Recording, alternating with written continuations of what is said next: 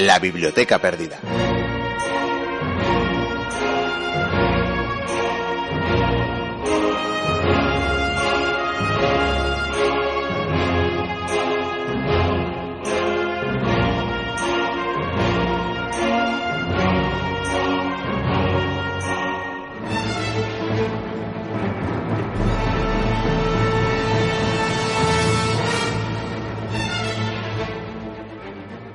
Qué me piden ponerme un uniforme e ir a 10.000 millas de casa y arrojar bombas y tirar balas a gente de piel oscura mientras los negros de Louisville son tratados como perros y se les niegan los derechos humanos más simples? No voy a ir a 10.000 millas de aquí y dar la cara para ayudar a asesinar y a quemar a otra pobre nación simplemente para continuar la dominación de los esclavistas blancos. Bienvenidas, bienvenidos a la Biblioteca Perdida.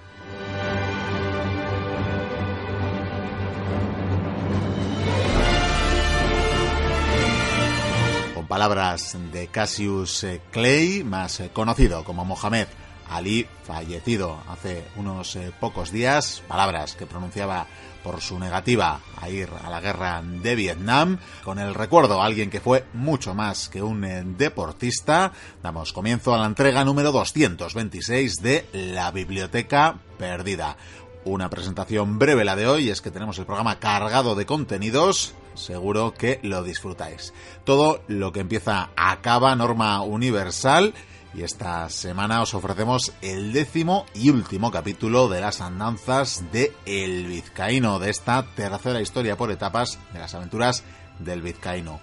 Avisamos ya de que será intenso, también más largos eh, de lo habitual, para alegría de los eh, mochuelos que son seguidores, que son eh, fans de esta saga. Y quizás también para, para desgracia de quien no lo sea tanto, pero en todo caso seguro que os gusta su duración, como decimos, será mayor. Pero es que además vamos a tener también la ocasión de hablar sobre el vizcaíno, pero desde el otro lado de la cámara o del micrófono deberíamos decir más bien y es que este título de despedida se llamará Héroes de leyenda pronda pondrá el broche de oro a la temporada, pero como decimos también vamos a tener al creador del vizcaíno, a Maese Goicuria, que nos va a explicar muchas cosas, por ejemplo, qué hay de real y qué hay de ficción en esta temporada de las aventuras del vizcaíno. Eso y unas cuantas sorpresas más. Os avanzamos que habrá sorpresas a. Así que bien atentas, bien atentos los fans del vizcaíno. También vamos a contar con una nueva entrega de Allende los Mares, con la evasión en el monte Kenia, protagonizada en el año 1943 por tres prisioneros de guerra italianos. Saludamos eh, ya a los oyentes de las radios que emiten la biblioteca Radio Asi, Siri 7 Aranda, Ujo, Mutant, Cadena Neo, Radio Antorba, Chena, Bromca, Onda Fue Mayor, Polígono, Quack FM y Artegalia Radio también. Desde luego a quienes nos seguís por el podcast de. Saludos de quienes hacemos el programa semana tras semana de Viken, Diego y Curián, de Pello La Rínaga y desde este que os habla, Miquel Carrameñana. Encantados de teneros al otro lado de las ondas una semana más. ¡Comienza la aventura!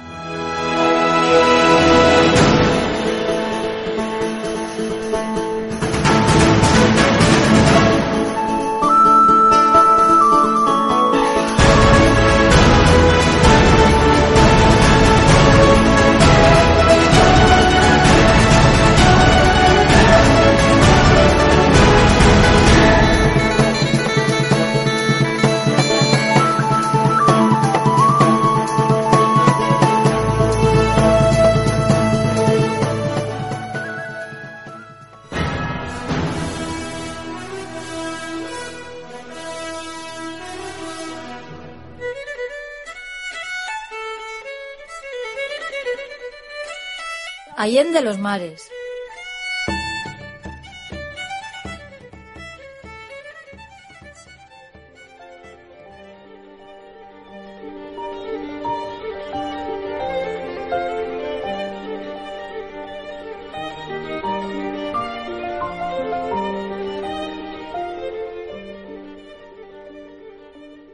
Hay historias que seducen a primera vista, y esta es una de ellas. Hoy vamos a recordar una aventura que tiene un poco de heroicidad, otro tanto de insensatez y bastante de locura. Si a eso añadimos un monte de más de 5.000 metros de altura y tres intrépidos italianos, tenemos los ingredientes perfectos para un relato apasionante. La historia del alpinismo está repleta de grandes gestas. La conquista de los techos del mundo inspiró a varias generaciones que a lo largo de varios decenios fueron completando las escasas zonas blancas que quedaban en los mapas. Fueron muchos los que se lanzaron a la conquista de las cimas vírgenes, pero normalmente la gloria y el recuerdo se reservan para aquellos que fueron los primeros en alcanzar una cumbre, completar un reto increíble o perecer de forma dramática intentando alcanzar el éxito. Los apellidos más conocidos en el alpinismo, como Mallory, Hillary o Messner, son un claro ejemplo de ello. Pero a veces nos encontramos con historias que por su particularidad logran hacerse un hueco y que merecen ser recordadas y contadas. La ascensión al Monte Kenia de Felice Benucci, junto a dos compatriotas italianos, en 1943, no supuso el primer ascenso con éxito, ni tampoco tuvo un final fatal. Pero hay un detalle que la hizo especial, y es que los tres aventureros se fugaron de un campo de prisioneros con el único objetivo de escalar el pico. De esta forma, realizaron una hazaña que puede ser considerada como un símbolo de libertad y dignidad humana. Felice Benucci era un gran apasionado de la montaña, Aquel joven nacido en Austria en 1910, pero de origen italiano, ya había visitado con frecuencia las cumbres de los Alpes Julianos y los Dolomitas. En Roma estudiaría Derecho y se convertiría en un importante nadador, llegando a representar internacionalmente a Italia durante tres años. En 1938 comenzó a trabajar en la administración colonial italiana y un año después fue destinado a Addis Abeba, en la Abisinia ocupada. En aquel momento, los dominios italianos en la zona abarcaban lo que hoy en día sería Somalia, Eritrea y Etiopía. La entrada del país transalpino en la guerra del lado del eje provocó que los británicos lanzasen la campaña del África Oriental. Entre junio de 1940 y noviembre de 1941, el Cuerno de África fue un escenario secundario de la Segunda Guerra Mundial. La operación terminó con la rendición italiana y el retorno del Negus Haile Selassie a la liberada Abisinia. A pesar de no ser un combatiente, Benucci fue internado junto a miles de compatriotas en una serie de campos de prisioneros diseminados por la entonces colonia británica de Kenia. Nuestro protagonista terminó en el campo 354, cerca de Nanyuki, y desde su llegada un detalle del campo le fascinó. No muy lejos se divisaba la imponente mole del monte Kenia. 5.199 metros, un estratovolcán inactivo, con nieves perpetuas en torno a su cumbre, la montaña más alta del país al que da nombre, y la segunda al continente africano tras el de sobra conocido Kilimanjaro. Benucci pasaba horas y horas observando la silueta de la montaña, identificando posibles rutas, memorizando sus picos, imaginando su ascensión. La vida en el campo no ofrecía más que rutina, tedio y esa incómoda opresión que desarrolla todo aquel que es privado de libertad. Con este ambiente, la montaña se convirtió en una obsesión para Benucci, quien terminó decidiendo que tenía que conquistarla no importaba cómo.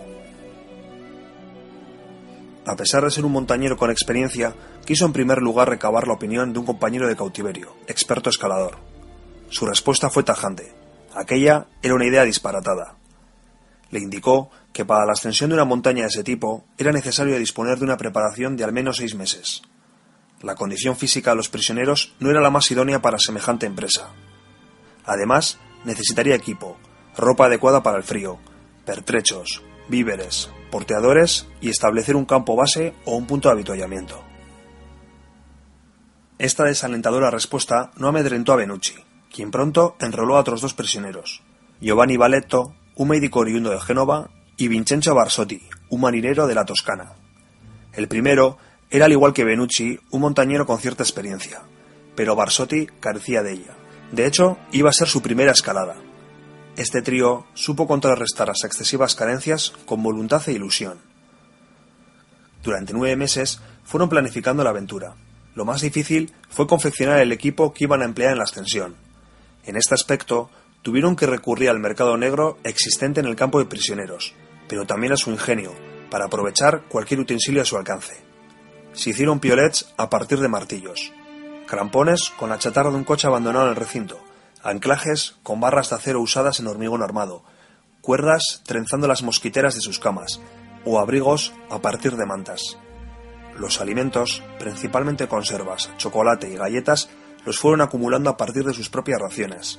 Incluso dejaron de fumar, a fin de obtener alimentos y materiales intercambiándolos por tabaco. Otro problema importante era la carencia de mapas de la montaña solo disponían de dibujos hechos por ellos mismos, y que lógicamente solo mostraban la parte que veían. También realizaron algunos bocetos a partir de la etiqueta de una lata de carne de buey envasada comercializada en Kenia, y que tenía un dibujo del monte desde otro ángulo diferente. A principios de 1943 ya tenían todo preparado para partir, solo quedaba escaparse del campo. Aunque suene extraño, la fuga no fue complicada. El recinto estaba guarecido por soldados ascaris, pero la vigilancia no era muy férrea. En primer lugar, los prisioneros italianos no daban apenas problemas. Y además, cualquier fuga conllevaba un gran reto, pues la colonia portuguesa de Mozambique, el territorio neutral más cercano, se hallaba a más de mil kilómetros. El 24 de enero, nuestros tres protagonistas se fugaron del campo por una de sus puertas, de cuya llave tenían una copia.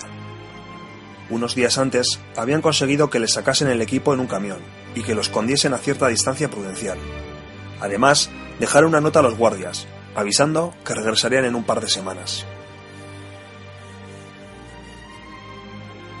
Siguiendo el río Nanyuki, se fueron acercando al monte Kenia. Atravesaron la sabana y luego la selva. Se cruzaron con animales salvajes, como elefantes, rinocerontes y leopardos, por primera vez en más de un año se sentían libres, y encima se dirigían hacia un reto apasionante. Más motivados no podían estar. Pero como era de esperar, las dificultades no se hicieron esperar. Mediado el ascenso, Barsotti enfermó. Sus compañeros se adaptaron a la situación y le ayudaron a continuar. Sin embargo, ese fue el primero de sus problemas. Al carecer de mapas y desconocer las posibles rutas, terminaron empleando una de las más complicadas y peligrosas. Hay que señalar que en 1943 aquella vía todavía no se había completado y que previamente expediciones mejor preparadas y pertrechadas habían fracasado en el intento. A pesar de estos dos inconvenientes, el grupo fue poco a poco avanzando, acercándose hacia su ansiado objetivo. Al pie del último pico, el conocido como Batián, Barsotti no pudo continuar. Benucci y Valeto improvisaron un pequeño campamento para acomodar a su compañero enfermo y decidieron hacer un esfuerzo final, pero fue en vano. La combinación de hielo y ventiscas les hicieron desistir cuando les quedaban cerca de 200 metros a la cumbre. Extenuados, hambrientos y comenzando a sufrir congelaciones, volvieron con Barsotti al campamento. Ya hemos visto de qué madera estaba hecha esta gente, y nos imaginamos que Benucci no se iba a rendir fácilmente, al día siguiente, él y Valeto consiguieron alcanzar la cima de Punta Lenana, el tercer pico más alto del monte, con 4.985 metros. Como prueba de su ascensión, dejaron en la cima una rudimentaria bandera italiana y un frasco donde habían introducido una nota con las firmas de los tres. Tras conseguir este hito, regresaron al campo de prisioneros. A priori puede parecer una estupidez, pero ya hemos comentado las dificultades que entrañaba cualquier intento de fuga, y en el fondo no tenían a dónde ir al límite de sus fuerzas, se colaron en el recinto de la misma forma que habían entrado la noche del 10 de febrero. Habían transcurrido 18 días. Al día siguiente, durante el recuento, los guardianes ascaris comprobaron con sorpresa que había tres prisioneros más que el día anterior. Entre sus compatriotas tuvieron un recibimiento de disparo. Algunos estaban resentidos con ellos por las represalias sufridas por motivo de su fuga, pero la mayoría los acogió con entusiasmo. En general, fue una inyección de moral para los desmoralizados prisioneros italianos. Por su fuga, fueron condenados a 28 días de aislamiento, pero el comandante terminó reduciéndolos a 7, como premio a su esfuerzo deportivo. Tan solo una semana después del ascenso, una expedición británica alcanzó Punta Lenana, y para su sorpresa se encontró con la bandera italiana y la nota explicativa. La noticia se hizo eco en un periódico británico, el cual cargó duramente contra los responsables del campo. Benucci fue trasladado a otro campo de prisioneros donde estuvo recluido hasta 1946. Posteriormente, tuvo una exitosa carrera en el cuerpo diplomático italiano, llegando a ser embajador de su país en Montevideo. Siguió practicando el alpinismo siempre que pudo, y durante un tiempo escribió artículos para una revista italiana especializada. En 1952, una expedición francesa al Monte Kenia halló crampones y herramientas empleadas por los italianos. Con su permiso, este equipo fue donado al Museo de la Montaña de Samonix. La bandera italiana y el mensaje fueron también devueltos a Benucci, quien a su vez lo donó al Museo de la Montaña de Turín, donde todavía se pueden admirar. Durante la segunda parte de su cautiverio, Benucci escribió un libro sobre la aventura, donde detalla los preparativos, la fuga y la ascensión. Este documento sería publicado en Italia en 1947 y posteriormente traducido a varios idiomas. Podemos encontrarlo en castellano con el título de Evasión en el Monte Kenia. En el libro, un valioso testimonio, Penucci no oculta que la cumbre más valiosa para él era el Batián, y no Punta Lenana, de modo que podría decirse que su increíble expedición se saldó con una derrota, pero una derrota dulce, dadas las penurias en que se desarrolló. Posteriormente, supieron que el famoso alpinista Eric Shipton había juzgado en 1929 como imposible la ascensión por la ruta que habían intentado los italianos. Pero no era eso lo que más importaba a Benucci. Como escribe en su libro, por encima de todo, nuestra huida había sido una reacción contra la inactiva vida en un campamento de prisioneros, un acto de voluntad en medio de toda esa inercia.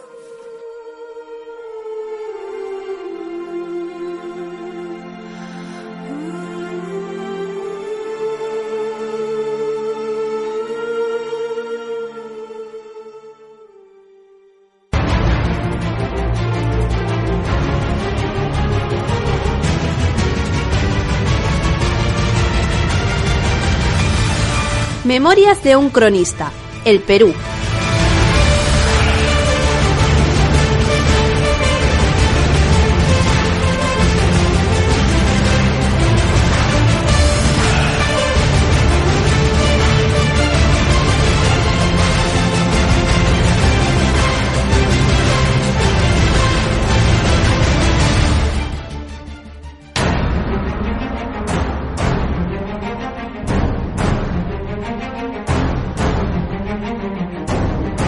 Capítulo 10.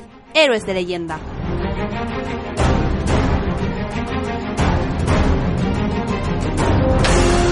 La primera línea de defensa.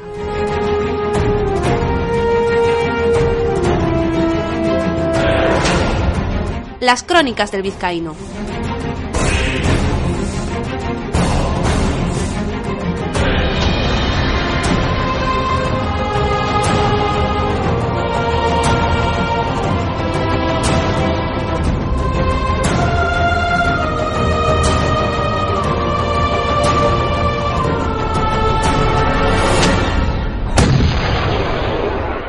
Tras un gran fogonazo de luz, una bala surcó los aires perdiéndose en las casas que había a nuestras espaldas. Me quedé en lado sin poder reaccionar. Los portugueses contaban con una pieza de artillería.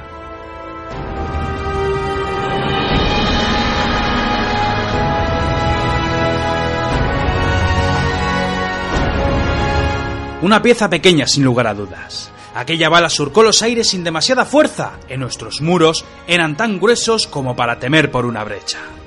Muchas antorchas que se movían a través de las calles se apagaron ocultando a nuestros enemigos. Yo estaba subido por encima de las puertas. A muchas varas estaba Álvaro Pellón. A mi siniestra estaban Bengochea y el capellán, muy separados los unos de los otros. Algunos indios se mantuvieron quedos en otros puestos con las medias picas sobresaliendo con las puntas bien alto. Los indios del Val también estaban repartidos a lo largo de la muralla con sus ondas prestas. Esperamos por mucho tiempo. Escuchábamos caracolas y trompetillas a lo lejos. Soplábamos las mechas enroscadas en las serpentinas de los arcabuces. De pronto notamos un movimiento allá donde terminaban las casas de piedra, y por una de las estrechas calles surgieron muchos indios que comenzaron a lanzarnos flechas. Desde nuestra envidiable posición ajustamos las mechas y comenzamos a abrir fuego con nuestros arcabuces.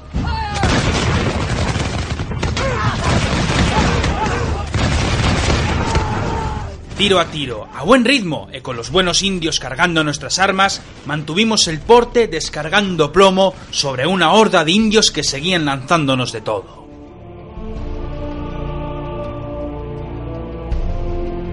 Mirando a los lados, vi como los arcabuces alumbraban a los guerreros de Tlaxcala que apuraban sus ondas lanzando granizo sobre los indios. Las balas de cañón volvían a volar por los aires dando con algunas casas. Una de estas bolas dio con la muralla. Me asomé para dar buena cuenta del golpe. Eran piedras tan grandes y tan bien labradas que apenas veía rasguños.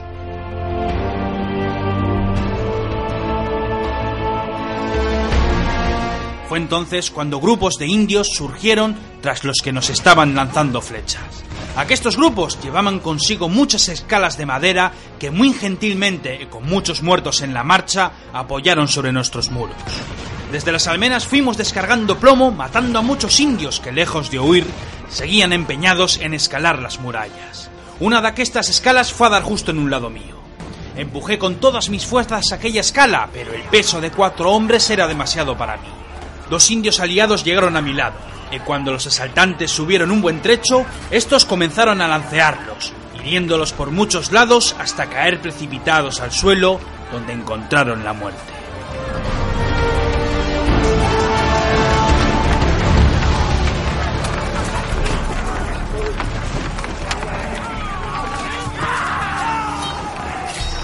Aquello se repetía a lo largo de la muralla. Eran muchas las escalas y los indios tenían que correr de un lado a otro para dar buena cuenta de los asaltantes. Mientras cargaban nuestros arcabuces, sacábamos las espadas para atravesar a los indios que llegaban a nuestra altura.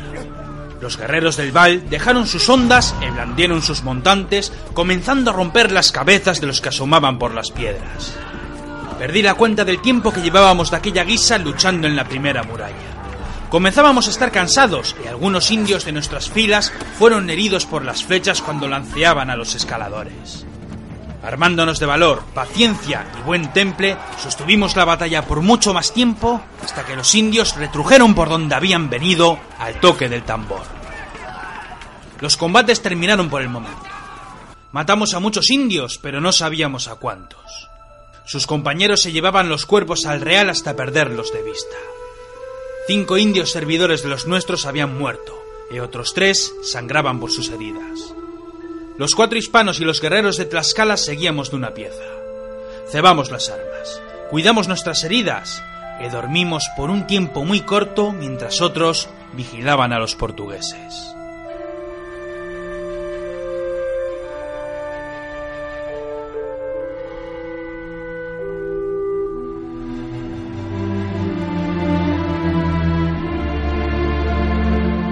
Me decía a mí mismo que había sido un buen comienzo. Sin embargo, pronto escuchamos un retumbar. Nuestra muralla sufrió una embestida de un cañonazo que esta vez sí que sonó fuerte. Los portugueses habían adelantado la pieza y desde las calles estrechas tenía el camino despejado para vomitar su carga mortal. El capellán vino a mí preocupado por las balas. Pierde temor, le dije. Los muros son gruesos y las balas son limitadas. No sé cuántas pudieron traer desde Lisboa, pero cruzar aquestas junglas con tantos proyectiles me parece poco sensato. Cuando se les terminen las balas, volverán a estar de nuevo en desventaja. No andaba errado en mis predicciones. Durante un buen rato escuchamos la serenata de las balas chocando contra las piedras. Cuando el fuego del enemigo cesó, vi como muchas antorchas comenzaron a iluminar las calles. Temerosos de un asalto nos levantamos alzando nuestros arcabuces. Oíamos muchas gritas e dimos por muy cierto que las antorchas se estaban juntando haciendo una docena de hogueras muy grandes. Mirando a las ventanas de la montaña, vi como la noche estaba apagando la luz que entraba desde arriba. Todos nos miramos desde lo lejos sin entender lo que estaban haciendo. Había pasado mucho tiempo desde que recibimos el último cañonazo. Todo era silencio. Comenzaba a hacer frío. Apoyado en la muralla, miraba hacia abajo sin entender el objetivo de los portugueses. Fue entonces cuando la pieza volvió a resonar descargando su contenido que fue volando por los aires hasta dar de lleno con la tercera muralla. Una estela amarilla había surcado los cielos. Por unos instantes me quedé pensativo. Era una bala de cañón, pero era amarilla. Al rato, una nueva bala voló por los aires, dando de lleno con las puertas de la torre del loco que estaba en nuestra retaguardia. Otra vez aquel destello amarillo. Al rato otro disparo. Más balas amarillas surcando los aires dando con las piedras, los muros y los tejados. Fue entonces cuando nuestras narices nos dieron la respuesta. Cuando giré sobre mis pasos vi a lo lejos varias nubes de humo negro que salían de las casas. Ahora lo entendía. Las hogueras habían calentado al rojo vivo las balas de la artillería para que éstas pudieran provocar incendios. Álvaro Pellón nos habló más de una vez sobre aquello. En los navíos se calentaban las balas con la esperanza de prender fuego al barco contrario.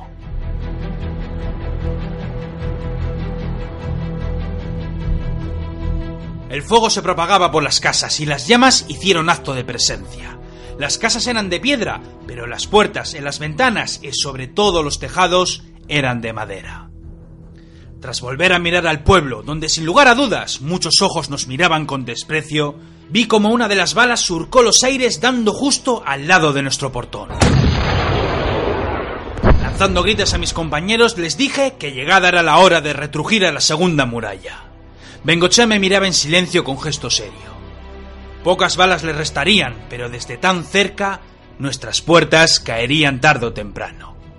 Tras asentir, otro estruendo resonó abriendo un agujero en medio de las puertas.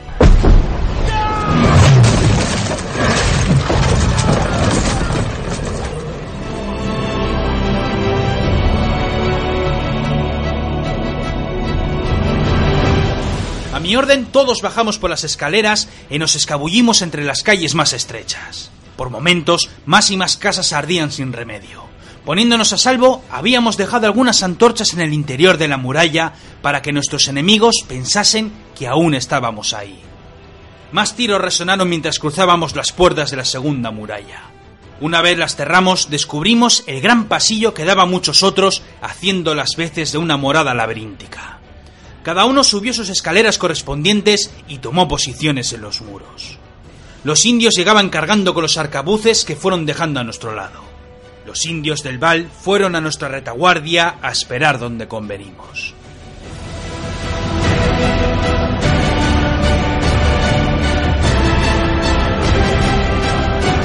Desde las alturas veíamos cómo las llamas devoraban todo a su paso. Los disparos de la pieza tornaron en silencio y todos supimos que la muralla había caído. Como una riada, docenas de indios entraron por las puertas, siendo frenados por el fuego implacable. De aquella guisa esperamos por más de dos horas. Los indios gritaban en su jerga. Pensábamos que esta vez estaban trayendo agua de la laguna, mas tras mucho aguardar, vimos como los indios llegaban a tiro de arcabuz. Las últimas casas que daban a nuestras murallas aún no ardían. Entre las calles los indios se escondían de nuestros disparos mientras esperaban. ¿Esperaban? ¿Pero a qué? me preguntaba. Mis compañeros seguían en vilo con sus arcabuces apoyados en las rocas. Fue entonces cuando me fijé en una de las calles centrales. Era una de las más angostas por donde varios hombres podrían pasar de la mano. Los indios se apartaban para dejar paso a una more de madera, cuero y cortezas de árbol. Era un ariete.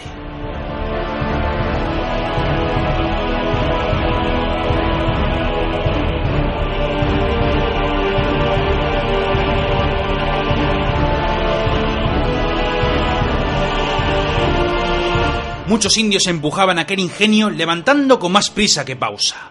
Temerosos de lo que se nos venía encima, señalé con el dedo al objetivo a batir. Desde la muralla comenzamos a descargar nuestros arcabuces, matando a muchos indios que empujaban la pieza.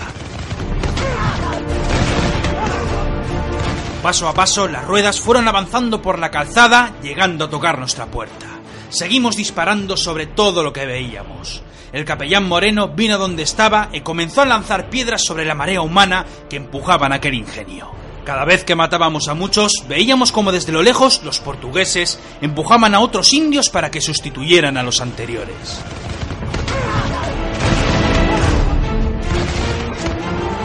Entonces comenzaron los golpes, uno tras otro, golpes de ariete que hacían temblar las puertas. Parecía que estaba viviendo en los tiempos de Aníbal, me dije a mí mismo, como si aquella plaza fuera otro Sagunto.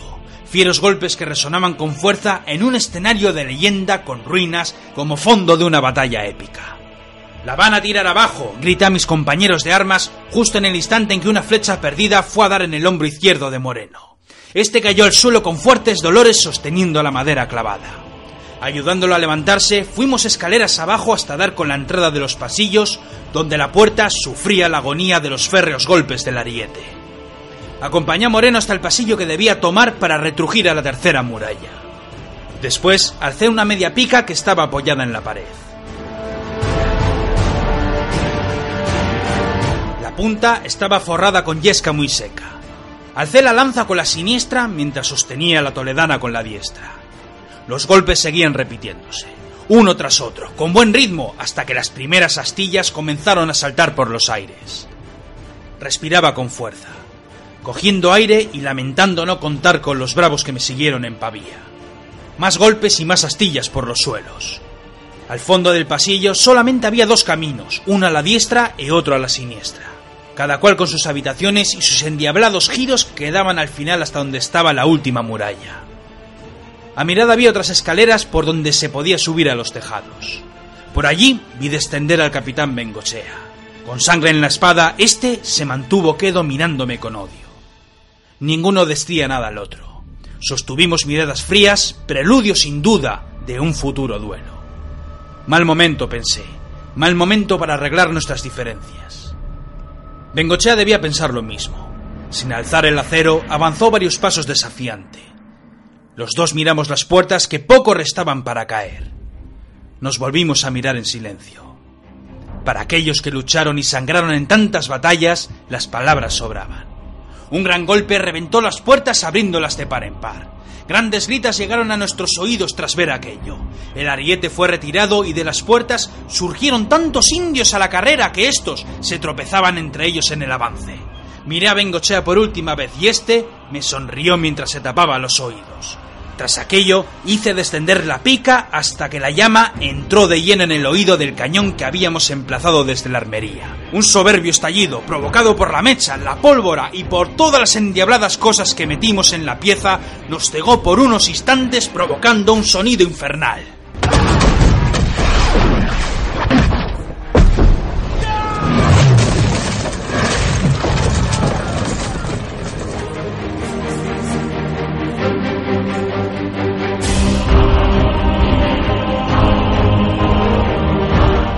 Descubrí tumbado en el suelo con el cuerpo lleno de hollín y con más dolores que Cristo en la pasión.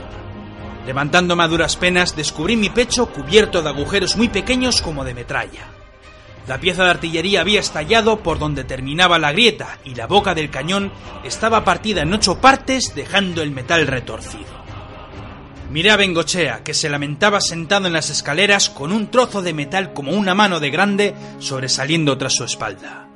Fui a socorrer a mi compañero, pero este me soltó tan puñetazo en la cara que me di por vencido. Después miré a lo largo del pasillo.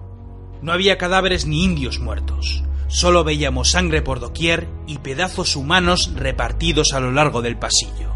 Hasta el mismo techo sostenía brazos y huesos sujetos con la sangre que caía como la lluvia. Nadie entraba ya por las puertas. A lo lejos vi la cabeza de un indio asomado con los ojos cubiertos de lágrimas sin poder creer lo que acababa de pasar. Bueno será pasar a la tercera muralla, capitán. Cuando me giré, Bengochea ya no se hallaba a mi lado. Había desaparecido por las escaleras. Girando sobre mis pasos, seguí la ruta que memoricé para cruzar todos los pasillos. Iba cojeando, con fuertes pitidos resonando en mis oídos y palpando mi cuerpo buscando más heridas. Fue entonces cuando descubrí que uno de los pasillos estaba en ruinas. Las balas debieron hacer mella en el tejado y muchas piedras cayeron bloqueando los caminos a seguir.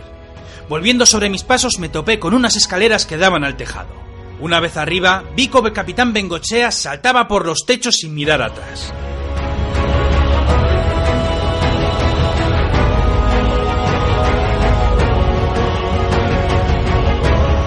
Dejándome los hígados en la carrera, perseguido por algunos indios que me seguían a saltos, fui dándome prisa hasta llegar a la tercera muralla. Lanzaba gritas mentando a todos los santos en mi loco avance. No podía creer lo que estaba viendo. Las puertas habían sido alcanzadas y eran pasto de las llamas. De los dos portones, uno de ellos estaba derribado sobre las escaleras que daban a la torre. Tras descender de un salto con Bengochea por delante, corrimos hasta cruzar las puertas esquivando las llamas.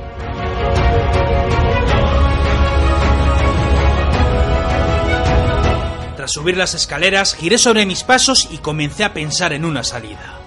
Algunos indios del Inca estaban en la plaza junto a Álvaro Pellón y el bueno del capellán. Bengochea había desaparecido. Del Val y los suyos esperaban en silencio. Nadie había subido las murallas tras ver que las puertas no detendrían a nuestros enemigos. Todos me miraban en silencio, esperando unas palabras o unas órdenes que les salvarían la vida. Tomé aire una y otra vez mientras miraba en todas las direcciones. ¡Vizcaíno! gritó el capitán de navío Pellón. Guárdate de tus temores e dinos qué debemos hacer. Aquí no hay Cristo que tenga miedo a la muerte y nos sobran arrestos para morir con gloria este día pero no seré yo esa persona. Cuando dijo aquello, nos quedamos mirándolo como si fuera un bicho raro. A fe mía, compañeros, recordad lo que nos dijeron los galchagorris. Hay una gran batalla, una gran prueba, llamas por doquier e un gran sacrificio. Mis duendes velan por nuestra dicha, amigos. Ellos y solo ellos se bastarán para acabar con la vida de la mitad de nuestros enemigos.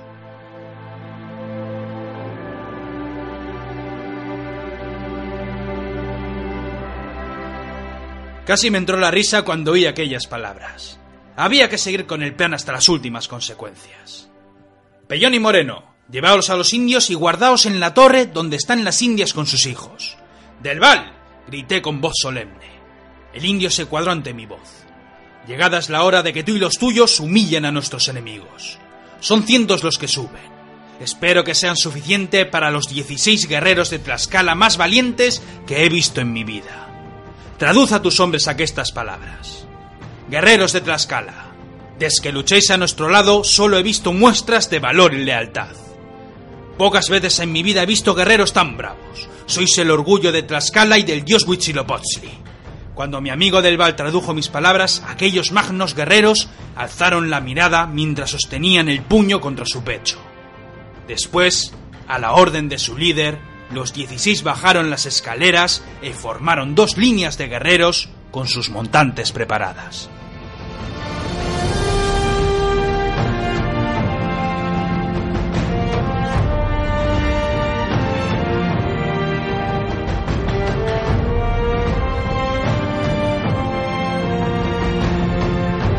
Subiendo las escaleras que daban a la última muralla, miré por unos momentos el fuego y la destrucción. Allá a lo lejos, las llamas avanzaban devorando todo a su paso. Muchos indios venían a nuestro encuentro dando brincos entre los tejados. Abajo, los guerreros de Tlaxcala esperaban mientras cantaban en honor a sus dioses. La otra gran puerta de madera cayó entre las llamas. El humo no inundaba todo. Después, fui hasta donde estaba la gran cuerda que sostenía uno de los ídolos de madera. Era la tercera muralla donde los ídolos de madera se mostraban majestuosos como si el tiempo no hubiera pasado. Cuatro grandes estatuas de madera vieja, todas ellas representando a los hermanos Capac, aquellos que fundaron con su sacrificio la Gran Cusco. Cada una de estas estatuas del tamaño de dos hombres estaban separadas por muchas varas de distancia, pero la que me interesaba estaba justo encima de las puertas. Con unas cuerdas rodeamos aquella gran pieza de madera, la cual sostenía el peso de varios barriles del arsenal llenos con cientos de objetos pesados. Según el plan, si nuestros enemigos llegaban a cruzar la tercera puerta, yo mismo saltaría aferrado a la cuerda para hacer caer aquella estatua sobre los asaltantes.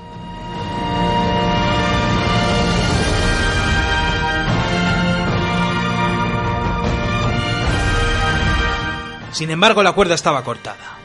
El fuego o alguna bala de cañón perdida fue a dar con la cuerda y todos los barriles cayeron al suelo. Temeroso por la suerte de nuestros amigos de Tlaxcala, comencé a volverme loco pensando en cómo tirar aquella mole. Era demasiado pesada para que un solo hombre pudiera lanzarla al suelo.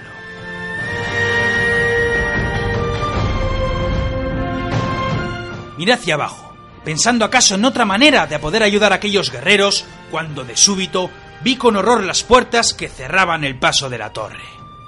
Dos agujeros de bala habían perforado las puertas desde hacía varias horas. Mirando hacia arriba, vi como desde las pequeñas ventanas de la torre un humo espeso y negro me daban la señal de la fatalidad.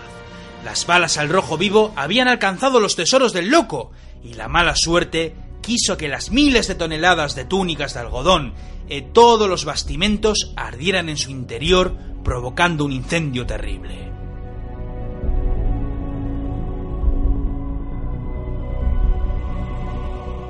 Bajo las maderas de las puertas, como si fuera agua, un gran charco de oro puro cruzaba la entrada. Había tanto oro en aquella estancia que hasta por uno de los agujeros de la puerta descendía una fuente caliente de oro derretido. Miles de toneladas de oro puro derritiéndose durante horas y horas.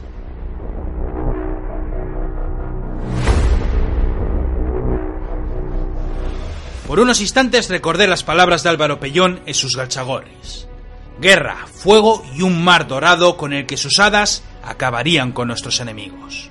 Casualidad o no, lo cierto es que no tenía tiempo que perder. A mi alrededor había algunos arcabuces que trujeron los indios. Mirándolos uno a uno, descubrí que ninguno estaba cargado y tampoco tenía ni balas ni pólvoras en mi haber. Volví a mirar abajo y descubrí como muchos indios formaban muy juntos bajo las órdenes de los portugueses. Lo menos 50 lusitanos andaban lanzando gritas con sus principales. Sin embargo, algo pasaba. Los indios no avanzaban. No me lo podía creer. La planta y el terror que transmitían los guerreros de Tlaxcala era tal que los indios, temerosos pese a sobrevivir aquel infierno, no querían batirse con aquellos titanes. Muchos portugueses golpeaban a los indios, pero estos no eran capaces de avanzar. Aquel que llevaba un sombrero de ala ancha disparó un arcabuzazo matando a uno de ellos. Después lanzó muchas gritas que no llegaron a mis oídos por el ruido del fuego. Los indios alzaron sus porras y sus escudos y marcharon paso a paso bajo la atenta mirada de los portugueses.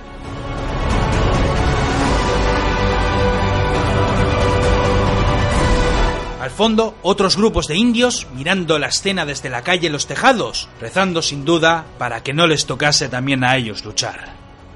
Cuando aquel grupo de guerreros cruzaron las puertas, las piedras obligaron a la formación a estrecharse.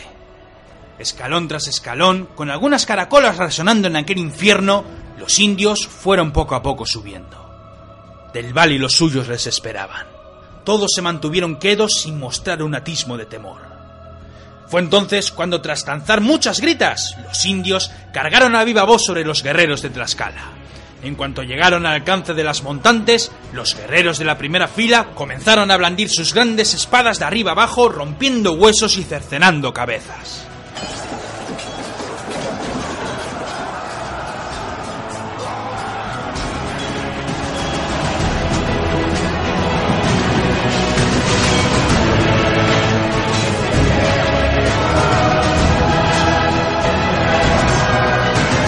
Increíble aquella escena. La primera línea de ocho combatientes sosteniendo a las bravas el avance de docenas de guerreros que con sublimes golpes reventaban sus cuerpos.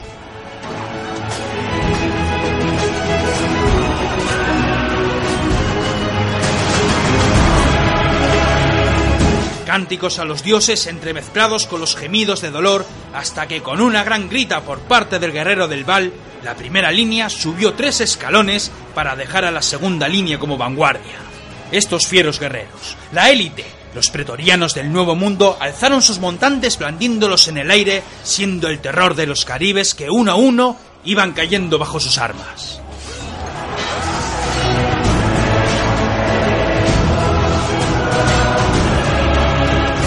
Desde mi posición me debatía si entrar en batalla con mis compañeros de armas o mantenerme en el sitio para ver venir el peligro.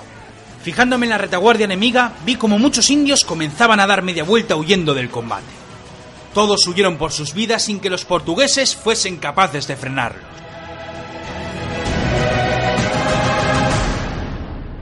Mataron a algunos indios que huían, pero estos no se detuvieron.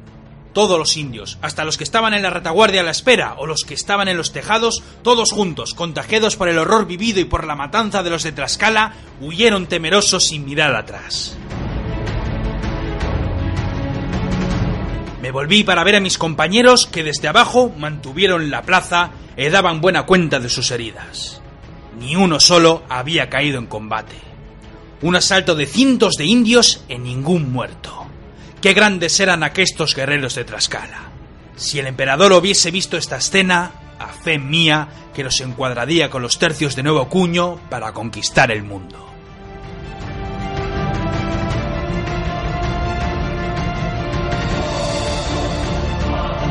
Aquel principal del sombrero comenzó a reunir a los portugueses. Ferreira, me dije para mis adentros. El capitán dio órdenes a la tropa algo más de 50 portugueses, formando un cuadro al pie de las escaleras. Todos vestían con peto y espaldar, casco, espada y rodela, brillantes y frescos para la batalla. Mal asunto para los de Tlaxcala, me dije. Estos van a pelear como los bravos. Con paso firme y siguiendo las órdenes de su capitán, los portugueses fueron subiendo las escaleras, alzando las rodelas que los cubrían de los futuros golpes. Cuando llegaron al combate con los de Tlaxcala, estos comenzaron a blandir sus montantes golpeando con fuerza sobre el cuadro portugués. Los choques eran tan fuertes que muchas rodelas volaron por los aires y no fueron pocos los portugueses que fueron heridos en la cabeza y en los brazos. Sin embargo, estos últimos sostenieron el envite de buen arte y sin perder buen punto de pelear, alzaron sus espadas lanzando estocadas que pinchaban carnes. Algunos guerreros de la compañía del Indio del Val se estremecieron con el acero en sus tripas, mas guiados por el honor y el coraje, aquellos diablos mantuvieron el orden mientras seguían golpeando con sus montantes.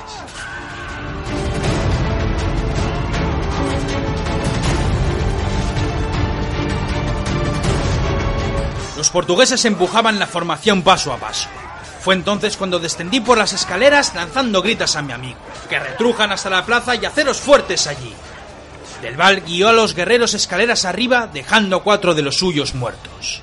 Los portugueses, agolpados y tropezando por los muertos y heridos, perdieron la formación y no pudieron perseguirlos.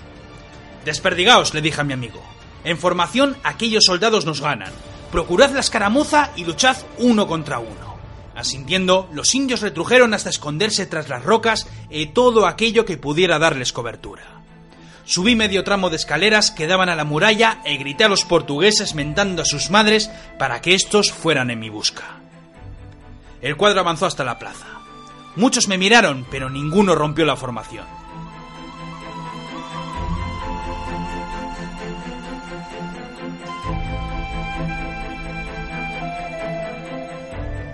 Estos soldados no veían ni a los indios ni a nadie. Solo estaba yo, subido a unas escaleras de piedra mentando a todos los santos que recordaba. Ferreira, oculto tras su sombrero de ala ancha, despachó a los hombres que rompieron el cuadro abriéndose en abanico buscando indios que matar. Subí el tramo de escaleras que restaban y tras esperar por unos instantes grité Santiago ya a ellos. Fue entonces cuando los indios surgieron tras sus escondites con grandes alaridos y blandiendo sus montantes por los aires.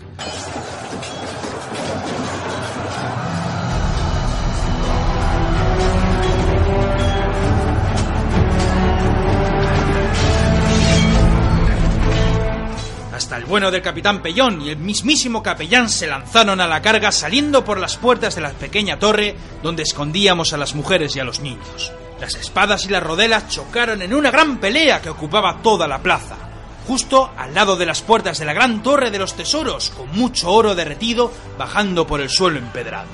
Me dispuse a bajar para luchar con mis compañeros de armas hasta el final, cuando de pronto, tras aquellas escaleras por donde había venido, surgió el capitán Ferreira con el acero bien presto.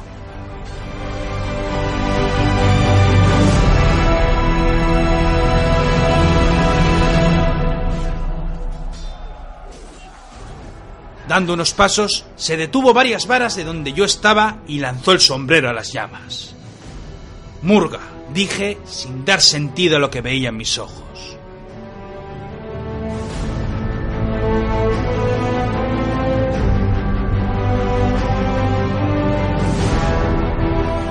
Vive Dios vizcaíno, que medio mundo tengo que cruzar para arreglar los asuntos que tengo con vuestra merced. La voz ronca y desagradable por el tajo que sufrió en Tenochtitlán heló mi sangre. Llegada es la hora de luchar y de rendir cuentas al de arriba, vizcaíno. Por muchos años llevo esperando un momento así. Y qué mejor escenario para un duelo épico que una ciudad como aquesta, con las llamas como telón de fondo.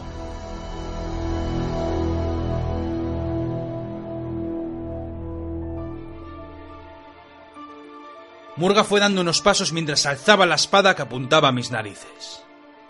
Ya no tenía cojera. Miré a mi alrededor sin perder de vista aquel miserable. La muralla era ancha como para dar cobijo a tres hombres. Tenía espacio para moverme, pero si caía al vacío, la muerte sería segura. Alcé la toledana cubierta de sangre, notando con el gesto cómo todo mi cuerpo me dolía. A saber cuántas heridas llevaba encima a causa de la metralla del cañón. Acercamos espadas rozando las puntas. Las llamas a nuestro alrededor nos daba sin lugar a dudas un aspecto fiero y terrible. A mis oídos llegaban los choques del metal y los gritos que llegaban de la batalla en el patio. Murga no apartaba la mirada. Ojos fríos iluminados por el fuego. Llegada era la hora, la epopeya final para un duelo de toledanas.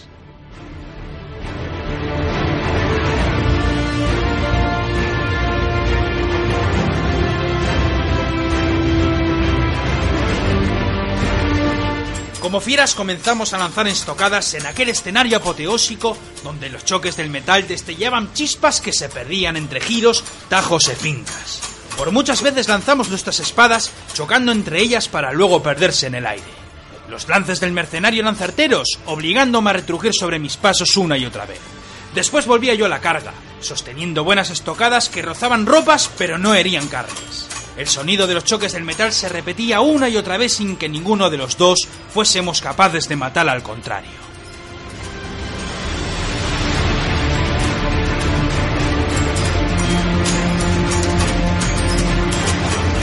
Sosteniendo el acero en alto, respirando con fuerza, ambos nos mantuvimos quedos mientras pensábamos en cómo matar al otro.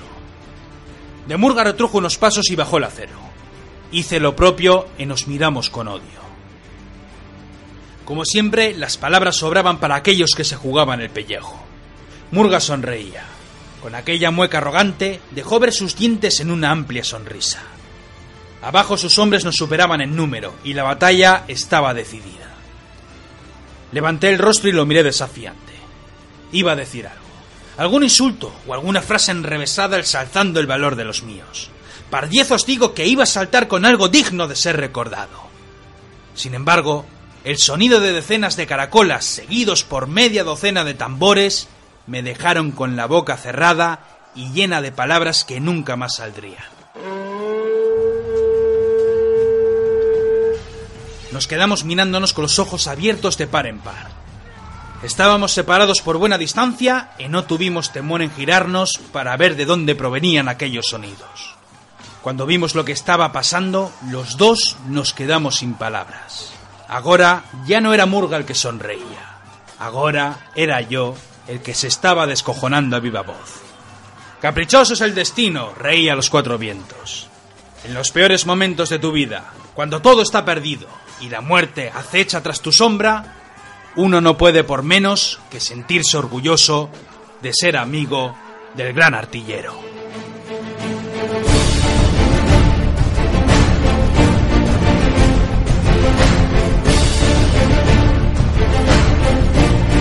Las crónicas del artillero.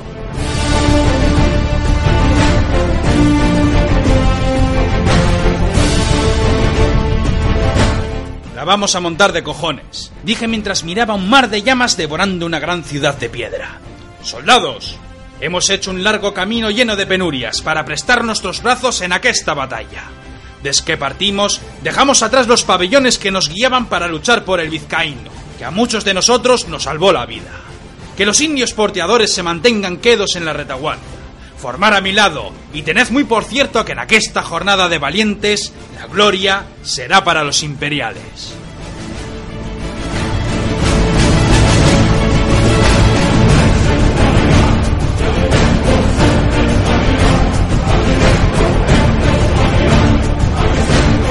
Cincuenta bravos, sosteniendo espadas y rodelas, gritaron Santiago con fuerza mientras cerraban un cuadro.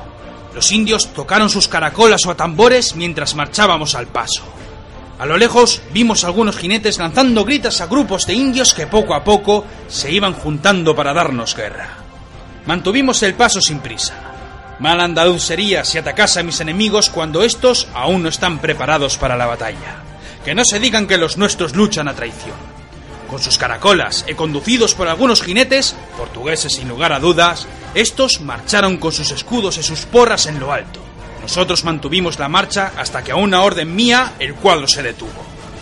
Los que formaban en los flancos giraron mostrando sus rodelas brillantes.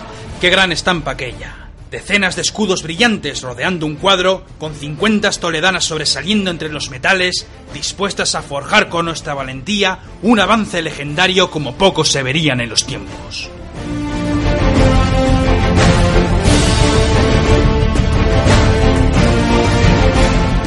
De aquella guisa esperamos hasta que los indios, gritando, se lanzaron al combate. Docenas de guerreros chocaron contra nuestras rodelas en una vorágine de golpes y empujones nos mantuvimos tercos y muy recios sin perder el orden. Los indios nos fueron rodeando, tantos como eran que por tres lados nos golpeaban y nos gritaban en su jerga hasta que comenzamos a lanzar estocadas a sus vientres. Sus escudos no eran capaces de frenar nuestros aceros, y como estaban tan agolpados sobre nuestra formación, estos no eran capaces de esquivar nuestras dentelladas mortales.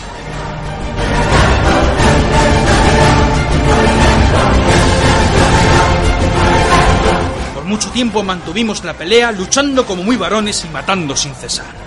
Los brazos nos temblaban de tantos cuerpos que atravesábamos. Desde la vanguardia sostenía el empuje con mis compañeros de armas mientras continuábamos cercenando vidas.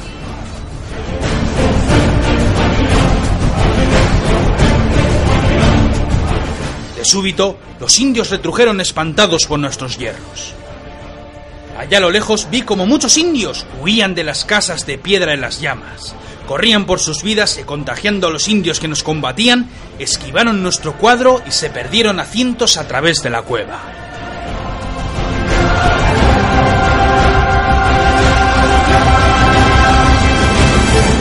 Sostuvimos el cuadro sin dar cuenta de lo acaecido.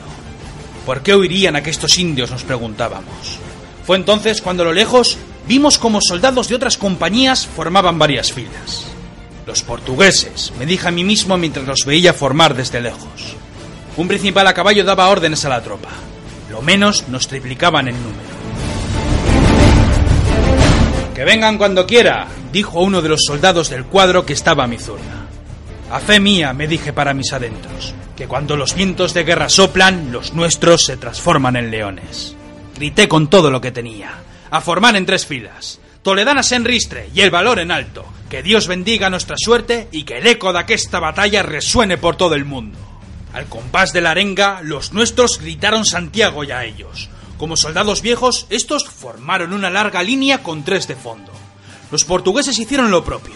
A medida que nos fuimos acercando, estaba seguro que sumaban más de 150 soldados. Paso a paso, las dos formaciones se fueron acercando. Rodelas por ambos lados, espadas brillantes al amparo de las antorchas lejanas en las paredes. Gritas en las diferentes jergas peninsulares y con gran estruendo, un choque de titanes entre ambas formaciones donde los metales cobraron protagonismo en la batalla cercenando vidas y llenando el cielo con las almas de los caídos.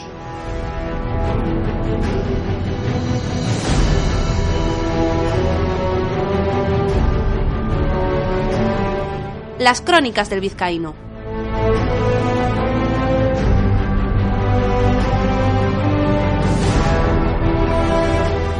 Murga y yo mirábamos la batalla en todo su apogeo.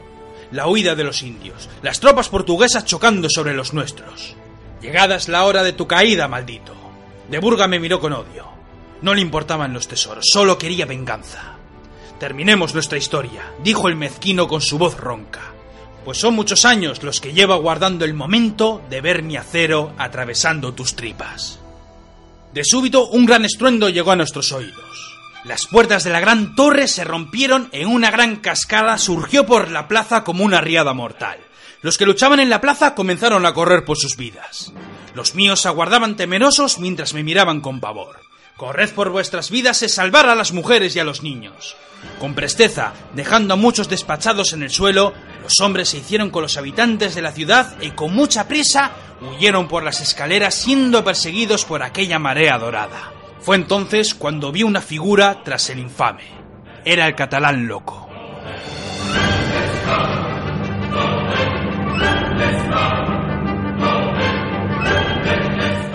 Murga sonrió.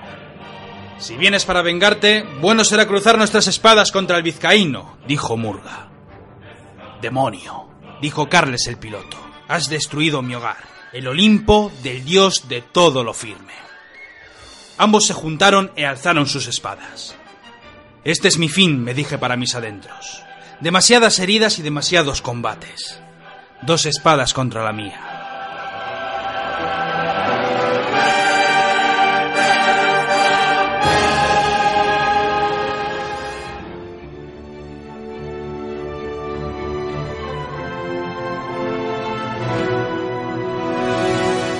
Acero forjado en Toledo disfruta luchando con amigos. Me giré sobre mis pasos para ver al capitán Bengochea. Sostenía la espada con la diestra. La pieza de metal sobresalía por detrás del hombro. Os juro que pensaba que venía a darme muerte, pero este se vino a mi lado y alzó la toledana.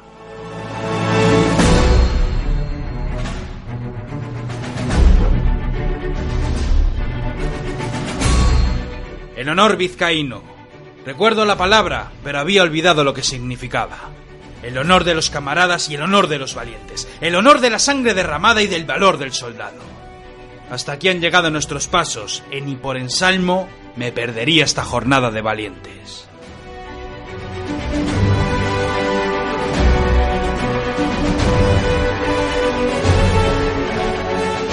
Se me puso la piel de gallina. Un escalofrío recorrió mi cuerpo. Alzamos las espadas y al grito de Santiago fuimos a entrechocar nuestros aceros.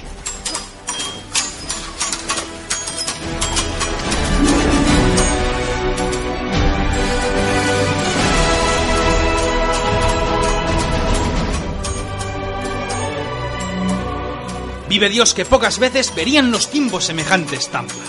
Cuatro espadas chocando furiosas en unas ruinas pasto de las llamas. Un mar de oro fundido recorriendo todas las calles. Un colosal teatro para terminar con viejos agravios siendo nuestras espadas los jueces que decidirían aquel destino de los actores. ¡Qué grandes lances! ¡Qué tajos! Las cuatro espadas chocando una mil veces entre ellas. Las chispas saltando con cada cometida. Jornada de valientes. Palabras que venían a mi mente mientras lanzábamos estocadas a los dos malditos que paso a paso retrujían temerosos de nuestro valor y del desprecio a la muerte. De Murga dudaba. El loco se desvivía en golpes de acero que Bengochea esquivaba doliéndole las heridas. Estaban a varios pasos de chocar con una de las estatuas de madera vieja que representaba a uno de los hermanos del Inca, cuando de pronto mi capitán cayó rodilla al suelo.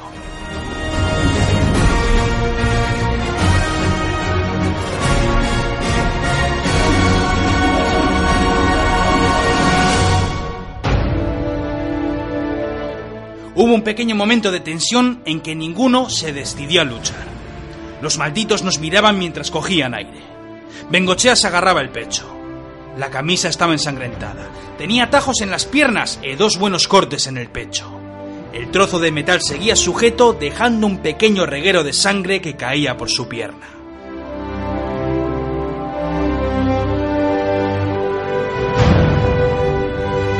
Ayúdame, vizcaíno, me dijo con voz temblorosa. Hasta aquí han llegado nuestras aventuras. A fe mía que es así, amigo, le respondí. De esta no salgo vizcaíno. Pues creo que yo tampoco. Pues debes vivir, vizcaíno. Vive por mí y por todos los que cayeron en batalla. Vive por todos nosotros para ser nuestro cronista. Cuento al mundo lo que fuimos. Cuenta cómo un puñado de valientes fueron capaces de cambiar la historia del mundo para bien o para mal. Y que luego nuestras hazañas las decida el Altísimo o la propia historia. Este es mi regalo para ti por haber sido mi amigo y haber luchado a mi lado.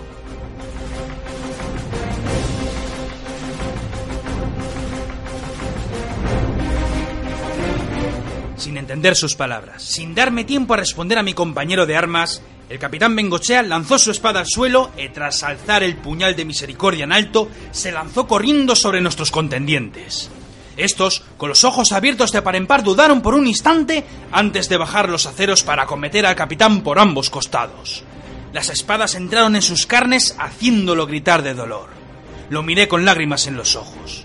Acto seguido, sacando las pocas fuerzas que le restaban y con los aceros aún en su cuerpo, el capitán abrazó a los dos malditos y con grandes gritas comenzó a empujarlos hasta golpearse los tres contra la gran estatua de madera que tenían a sus espaldas. Ahora, vizcaíno, termina lo que empezamos para vernos algún día en los cielos si San Pedro se digna abrirnos el reino de los cielos.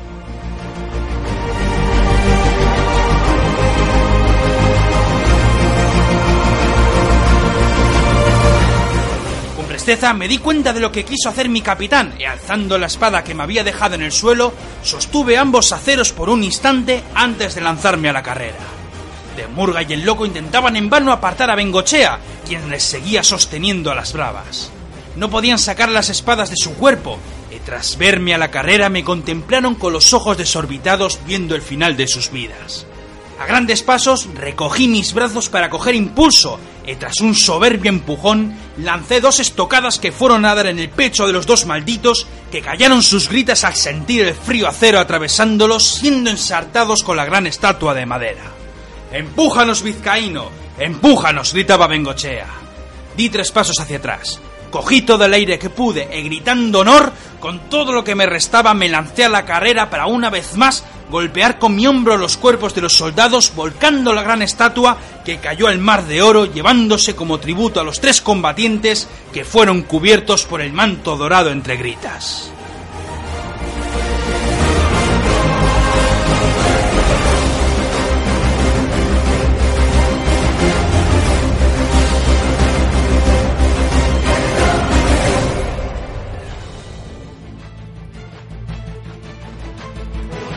Caí de rodillas con lágrimas en los ojos.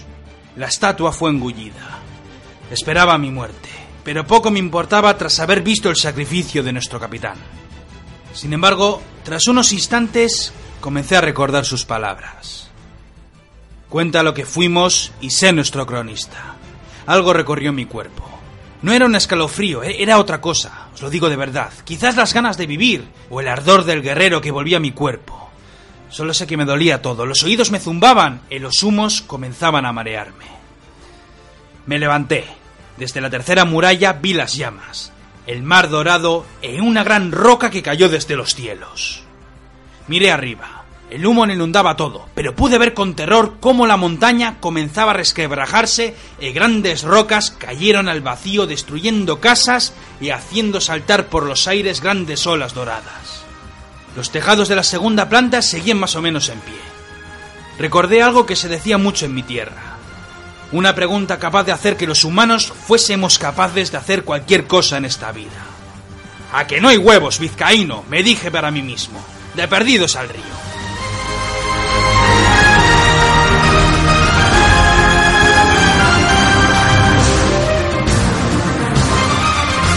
Aferrándome a una de las cuerdas que horas atrás sostenían los barriles con los pesos, descendí hasta el gran techo de la segunda planta. Una vez apoyé los pies en la madera y en el barro, comencé a correr por mi vida. Los tejados se desmoronaban, llamas por doquier y grandes bloques que seguían cayendo. Iba casi dando saltos a plena carrera mientras las rocas caían a mi alrededor. Tras llegar a la segunda muralla, vi como el mar dorado seguía mi marcha impasible. Ementando a todos los dioses que recordaba, seguí mi marcha entre las calles esquivando las llamas y las piedras. Me paraba de vez en cuando para coger aire. Miraba atrás. El mar dorado seguía la marcha a pocas varas de distancia. Cogí todo el aire que pude y seguí corriendo hasta que una gran roca cayó destrozando una gran casa de piedra que tenía a mi diestra. Abrí los ojos y vi como el oro casi rozaba una de mis manos. Me alcé con grandes dolores y subí las rocas de la casa hasta caer en un patio con más muros derruidos por doquier. No veía salida alguna, pero os juro que llegados a este punto no pensaba rendirme.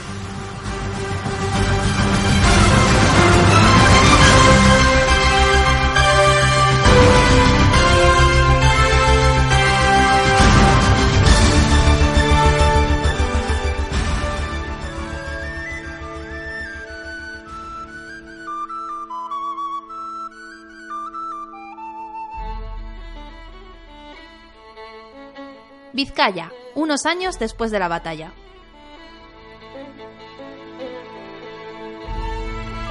Las crónicas del capellán Moreno.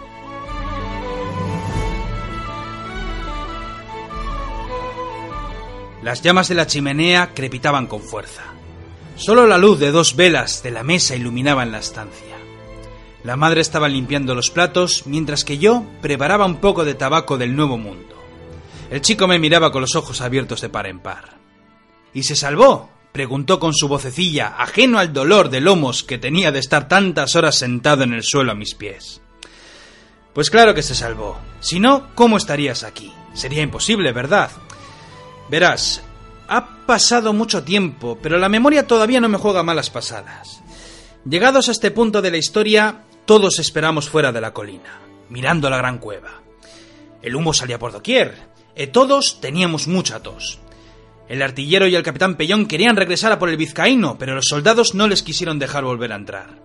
Fueron bravos, te digo, pues no en vano destrozaron a los portugueses que temerosos huyeron a la selva para nunca más saberse nada más de ellos.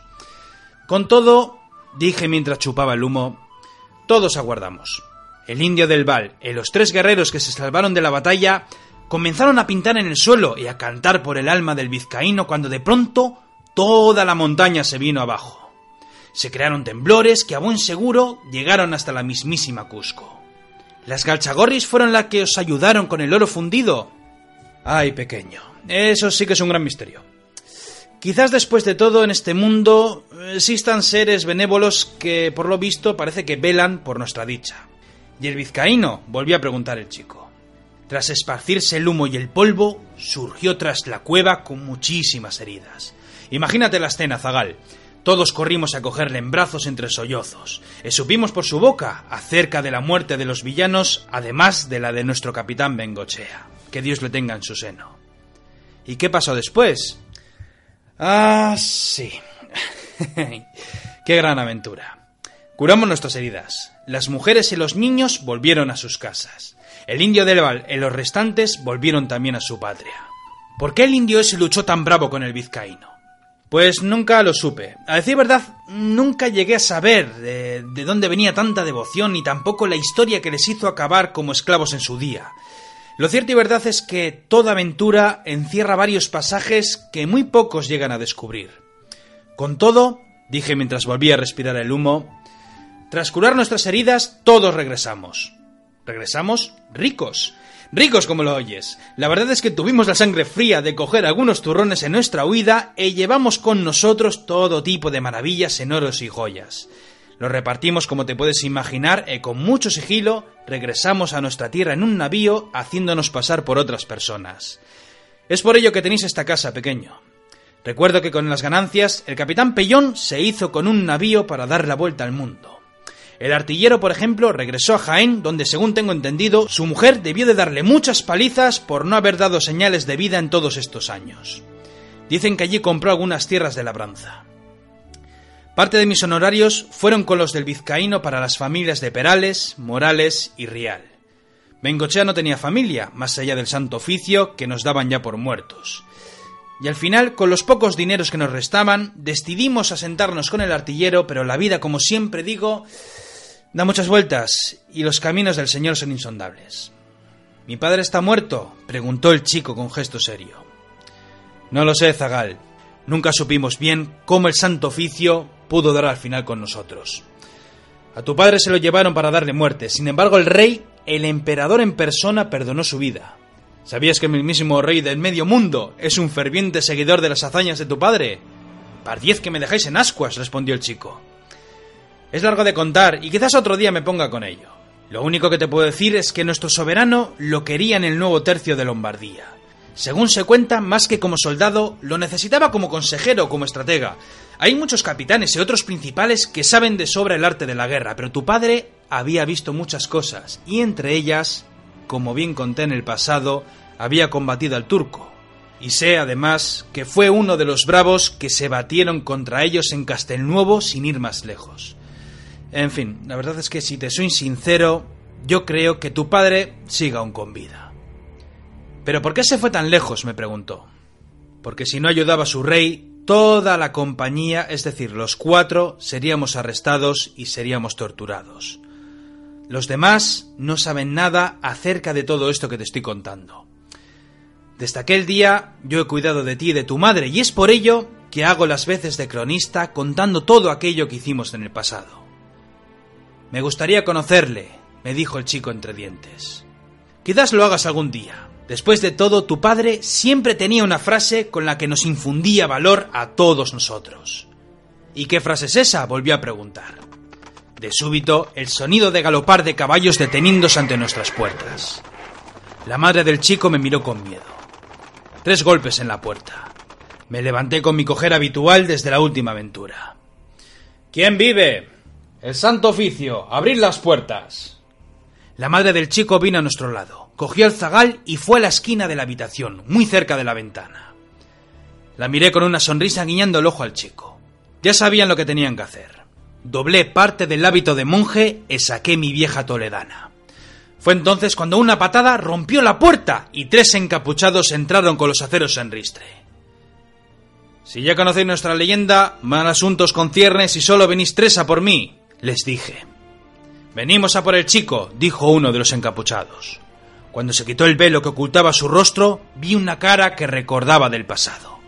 Las canas y las arrugas no ocultaban el tiempo, pero aquel mostacho y aquella cicatriz que iba desde el labio hasta la oreja no dejaba lugar a dudas.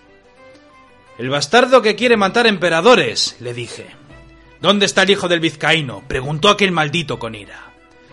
Bajé la espada por un instante y me volví hacia la madre. Esta ya sabía cómo actuar. Era valiente. Después miré al chico. Ojos abiertos de par en par. ¿Sabes qué frase decía tu padre para darnos valor? Unas palabras que hoy en día siguen haciendo mérito a su leyenda. Pues tras la gran batalla en la ciudad perdida, cuando el artillero volvió a preguntarle sobre nuestro futuro, tu padre, como siempre, le dijo aquello de que no tenía que temer por nuestro destino, pues sin lugar a dudas, una vez más, tendríamos por delante una nueva aventura.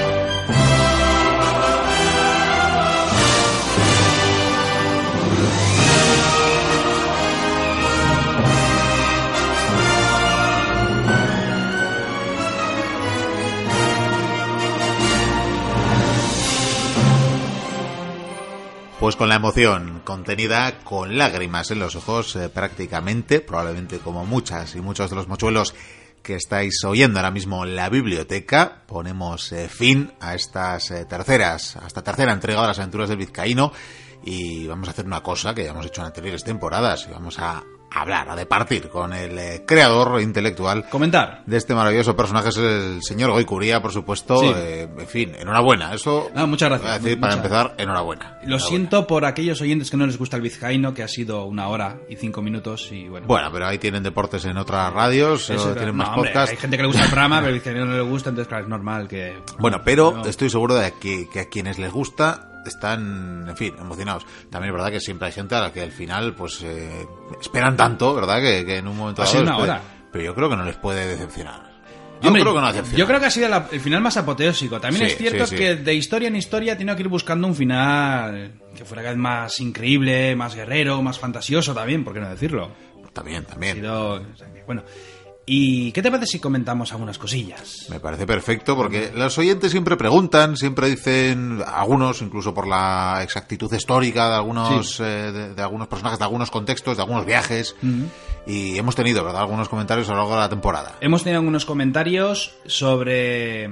Vamos a ver, vamos a poner la realidad y la ficción, si te parece un... Bien, el otro. bueno, vamos a recordarlo por si acaso que hay oyentes que, que quizás eh, sigan las aventuras del vizcaíno sin estar seguros de, de qué estamos hablando. Esto es una suerte de novela histórica, o sea, es, Sí. bueno, personajes, digamos que ficticios, digamos que ficticios, ver, ¿verdad? personajes ficticios que viven momentos de ficción en contextos históricos reales. Yo Sí. creo que es la mejor manera de explicarlo, ¿no? Eso es, como si fuera lo dicho cualquier novela histórica de la, bueno, sí que podamos encontrar en las librerías, pero en formato radiofónico, en formato apoteósico, Mm. si me permites. Además, eh, de hecho, eh, en ningún momento nombro fechas, pero las fechas sí las tengo apuntadas y todo está al dedillo. Todo encaja, ¿no? Ahí, sí, he tenido un cuidado de, de lo que tardan, lo que no tardan. Hombre, hay referencias, lo ha habido, quizás ha habido más referencias históricas en las otras dos sagas del Vizcaíno. No creas, porque la de Italia, eh, los acontecimientos reales, bueno, donde centré realmente la historia, realmente iba casi todo a Rodas y a la batalla de Pavía. Lo demás alrededor es más fantasía. En esta, por ejemplo, hay fantasía eh, en la trama y en el final, prácticamente. Porque, eh, además, bueno, yo, yo tuve muchas dudas sobre esta temporada. ¿Dónde, dónde les pongo a los personajes? ¿Dónde transcurre? Eh, tenía en mente Viena. Bien. El asedio de Viena contra los turcos. Sin embargo, yo es que quiero a Perú. Yo quiero, yo soy un devoto de, de la historia de los incas. Eh, bueno, Perú y alrededores, todos los países alrededor, la verdad es que eh, me, me chifla el asunto. Y claro, como ya habíamos hecho lo de México, dije, pues ¿por, por qué no? Era no como el re- no era volver? como el retorno, ¿no? Sí, lo que pasa A es que había una las trama. Indias. Sí, bueno, acuérdate ta- Bueno, hay que hacer una presentación, ahora me gusta hacerles presentación. Y qué mejor que, que bueno, que el saco de Roma. Por supuesto. 1527, que yo creo que... Sí, sí, sí, es una buena carta de presentación, desde luego nos pone antecedentes. Sí, simpática y tal, con el Papa además que habían salvado y tal. No, este, en este caso igual es la más eh, internacional en, en, el sentido en que empezamos eh, allí, en Italia, y, y, terminamos ahí en Perú. Sí, lo que pasa que es la historia yo creo que en la que más años pasan. También. Porque la trama empieza en el 27, aunque supuestamente están sirviendo para el Santo Oficio desde el 25, y esta historia termina, si no me equivoco, en 1535. Aunque tenemos una década casi. Sí, y fue por ello que tuve que crear una trama. De hecho, un oyente nos preguntaba a ver si era cierto esa historia de, de la expedición de Magallanes, Correcto. a ver si era cierto que, porque no tenía datos, sobre si un barco había vuelto. No había vuelto, evidentemente, ese barco, lo que pasa que era ideal para crear esa trama. Bueno, que sepamos, ¿no? Que, bueno, nunca se sabe, nunca se sabe. Que sepa, que haya es registrado que, la historia oficial, no, no. Es que es muy práctico el coger un acontecimiento histórico, un hecho histórico, una historia, y decir, bueno, ¿y qué hubiera pasado si un pequeño detalle hubiera sido diferente. Algo que no tiene por qué haber salido en los libros de historia. Y tirar de ahí y hacer una historia. ¿Tan sencillo sí, como eso? Sí, al final, si, si incluyeras algún elemento que contradijera a algún otro hecho histórico, pero no es el caso. Claro, claro. Y para eso utilizo la Inquisición, que es una especie, pues, de, de CIA. Sí, sí, un poco. que, de... Bueno, lo eran. En parte te digo que lo eran. O sea, por lo menos era una agencia de espionaje. Sí, servicio de inteligencia. Era sí, sí, o sea, y fue por ello que, que decidí utilizar ese nexo de unión para poder hacer que la compañía viaje a América. Y claro, como a mí me encanta México y me encanta el indio del Valle y me encantan los guerreros de Tlaxcala, siendo una devoción por ellos, pues ¿por qué no? ¿Por qué no traerles otra vez a, a la aventura? Aunque, eh, como bien te has dado cuenta, me he dejado muchas cosas que aún no se han explicado. Correcto. Tiene por qué. Uno de los porqués es porque es que no me cabe. No claro. me cabe y la incertidumbre y tal. He dejado algunas pistas sobre el pasado del vizcaíno, algunas pinceladas por ahí. Un pasado horrible, terrible, por cierto, ¿eh? eh fatal, fatal. Fatal, ¿no? Lo, fatal. Lo de hecho, mal. tú eres un privilegiado que sabes algunas cosas. Efectivamente, de, de yo, pasado... mochuelos, tengo algunos detalles. Sí. Al fin y al cabo, es eh, compatriota, es, eh, es, compadre aquí de Vizcaya, entonces, sí, claro, claro, lo hemos podido rastrear. Sí, la verdad es que el vizcaíno iba a ser... Había pensado en tres, tres posibilidades. Vizcaíno, toledano o no sé si era aragonés, fíjate. Estaba ahí, al final me quedé con el de Vizcaya pues por cercanía, porque tampoco sabía que iba... ¿Hasta dónde iba a llegar el personaje? Sí, ¿verdad? o sea, realmente era contar la historia de Cortés desde el punto de vista de una persona y ya está. Y, y, y ahí se iba a quedar, pero, pero, pero luego crecido, cobró vida, ha crecido, se ha desarrollado. Sí, sí. Hasta, hasta un pasado le ha salido. Mira, ese es otro gran problema, que no puedo desarrollar los personajes. Claro, la gente les puede coger cariño, pero es que hablan poco. Es que no me cabe, Miquel. Y eso que en esta temporada yo creo que ha durado más. Sí, y bueno, es que, que no se quejen, que tampoco mueren muchos, porque ahora que está tan de moda Juego de Tronos, la verdad que es... Eh, bueno, se le han muerto ya cuatro, ¿eh? Correcto, pero bueno, en tres temporadas. En Juego de Tronos muere alguien por capítulo. Sí, decir que... pero bueno, porque hemos perdido al Marinero Real, a Morales, a Perales y al Capitán Bengochea. Sí, sí, lo del Capitán Bengochea ya... No... Yo no me lo esperaba, claro. Ya, eh, más de una persona claro, la, la que ha podido escucharlo antes me ha dicho, dice... La enemistad, pues, apunta maneras, pero... pero los dos tenían razón. Claro. Que los sí, dos, y no eran malos. No, no, tenían no, razón, lo que pasa que, bueno, y está. Además, el vizcaíno se le subía a las barbas, que eso también, pues quieras o no, es el jefe de la compañía. Correcto. Un soldado viejo. No, no, no, se pueden indisciplinar mm. las tropas, porque claro, es como me pasa a mí aquí, Pello y Vikendi a veces pues me hacen golpes de estado. Sí, pero, sí, es verdad. Pero yo luego cojo la fusta, el látigo y... Bueno, con todo, la historia de Pizarro eh, quise seguirla más o menos al pie de la letra, contando cómo fueron con los barcos. Es la tercera expedición, creo que llega a comentarlo. Y hubo dos primeras, eh, bueno, con Hernando del Luque, con Diego de Almagro y el propio Pizarro. A Pizarro le, le, salió mejor la jugada al haber ido a hablar con el rey, aunque estuvo un tiempo en cárcel, por cierto, antes de hablar con, con el rey, con el emperador. Bueno, luego se tuvo que ir a Italia y la cosa quedó ahí. Entonces seguí la historia de, de, Francisco Pizarro. Casi no hablo de él, si te fijas. Está, está con está, sus hermanos. Eh, por cierto, Hernando Pizarro no, no, sé si era un imbécil o no. La verdad es que cuando está delante de, del Inca, no sé si era él o Hernando de Soto, se puso a hacer cabriolas con el caballo, a dar vueltas para asustarle, incluso corrió con el caballo hacia el Inca y frenó en seco delante de él para asustarle. Por cierto, Atahualpa, o sea, le miró serio ni se asustó un bravo. Atahualpa, una, un, me encantó. Lo de Cajamarca, el mantenerse serio, sereno, eh, llamando a los españoles ladrones, que eran lo, lo, que eran en parte, aunque bueno. Sí, se, sí, se, en buena parte sí. Eh, con todo, por ejemplo, cuando las marchas que hacen en barco por tierra, que las localidades, esas son exactas. El tiempo que tardan es exacto. La isla de Puna, ahí el combate que tienen eh, no hay muchos datos, entonces ahí toma un poquitín la ficción y ha aprovechado para arrastrar a esos heridos al final de la historia. Pero bueno, Que venía la muy es que bien. las, las peleas de espadas que las puedes adornar como quieras, sobre todo si hay, hay huecos, vacíos, donde pues, no se sabe muy bien qué pasó. Lo que sí se sabe es que en esa batalla de la isla de Puna, Hernando Pizarro fue derribado, creo que del caballo, y acabó herido. Entonces, pues, ¿por qué no le puede dar el vizcaíno un par de puñetazos y una patada donde tiene sus partes? Donde duele. Exactamente. Con todo, luego, la marcha que tienen hasta Cajamarca también es cierta cuando tienen que subir las calzadas, cuando llegan a los pueblos, cuando ven esos hilos de los que hablamos. Es que además, esto lo hicimos a posta, eh, lo de hacer esas cuatro tertulias de- del Imperio Inca venía pensado para que pudierais entender mejor esta historia. Eh, Si es que todo, todo está pensado. A veces Claro. os parece que actuamos por actuar. No, No. queridas y queridos. Luego- Todo tiene un sentido. Bueno, pues lo del Inca, cuando hace el despliegue, cuando va a llegar a Cajamarca, era cierto, iban apartándose las tropas. eh, o sea, para avanzar 100 metros tardaban una hora, era un horror, ellos esperando. Eh, estaban ahí los 13 del Gallo, bueno, los 12 del Gallo, que es una historia que creo que llega a comentar sobre los que se quedaron con Pizarro en la segunda expedición, que uno era Pedro de Candía, que era el que estaba en el cañón, con la pieza de artillería ahí subido en una torrecilla. Y con todo, pues bueno, eh, me venía el pelo para crear al siguiente villano, al señor del mostacho, Miquel. El señor Malvado. Mostachón. Bueno, ahora tiene un mostacho y medio. No También sé llamado María la Portuguesa. Sí, que no tiene nombre, pero cierto oyente ya sabe quién es, porque es él. Eh, correcto, correcto. Con un gran honor, un gran honor, pero sí. que le, le- le teníamos que corresponder con un gran honor por lo que ha hecho. Es como el malo, el catalán loco. Y es que, en serio, a los oyentes, que poner vuestros nombres a los malos es un honor, porque es que a mí son los que más me gustan. Bueno, un honor, por lo menos la Vikendi lo hace con ese sentido. A mí, a- yo cada vez que veo una Luego si os película... sienta mal ya, pues... Cuando veo una película, siempre, el que más me gusta es el malo. Claro, y por lo tanto, pues, pues por eso, eh, fíjate, Enrique de Murga es un malo muy molón. Porque es un canalla, un sinvergüenza, un mezquino. La dama Chacón era una mala muy mala. También estaba Romero, el espadachín que trabajaba para ella, que había estado con ellos también trabajando y que era realmente un esbirro de ella. Era también malo. Eh, Aldo Ferreira es muy malo. Ese me lo inventé. Ese sí, porque claro, no, te- no estuve mirando y no hay muchos los portugueses. Seguramente los habrá, pero... Lo sabrá, pero no, se, Claro, ma- no- y- no se manifiestan. no se manifiestan, no tenía ahí O no nombres se- y apellidos. con y, y ya sabes que yo saber. busco y bueno.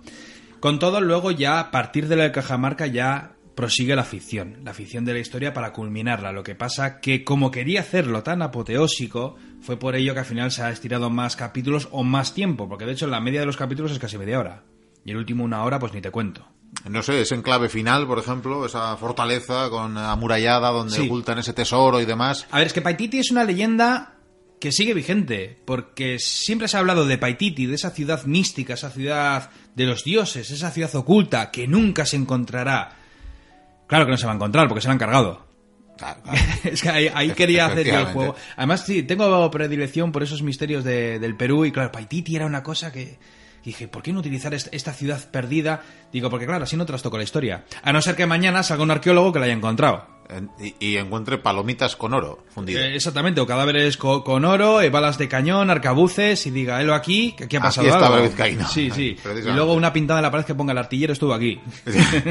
estaría gracioso, estaría gracioso. Pero sí, eh, Muy me- cinematográfica esa última parte. A mí me evocaba a películas, Sí. a, Indiana Jones, a- al videojuego Uncharted. En algún momento me venía ahí a, a la mente. Eh, Sí. De hecho, eh, las aventuras de Vizca... A ver, es que son aventuras. O sea, se aprende historia. Vale, porque hay acontecimientos históricos reales eh, que ocupan buena parte del... Yo creo que más del 50%. Sin embargo, eh, como es aventura, y no me importa un poco pasarme de la raya, pues cuando luchan con espadas... Luchan un poquitín hollywoodiense. Muchas estocadas, muchos lances, chispas que saltan, me agacho, golpeo, media hora luchando Mucha herida, que resisten. mucha herida que resisten, es que no tiene ya más, más tajos, bueno, todos en general. Pero eh, quería hacerlo así.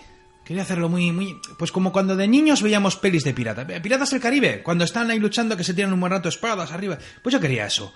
Un poquitín... Porque realmente... No, con- no me digas que el, que el vizcaíno lleva el mismo maquillaje que Johnny Depp. que- no, bueno, se pinta la cara medio de negro con el indio del Valle y compañía, no sé. Bueno, yo me lo imagino más a, a Álvaro Pellón.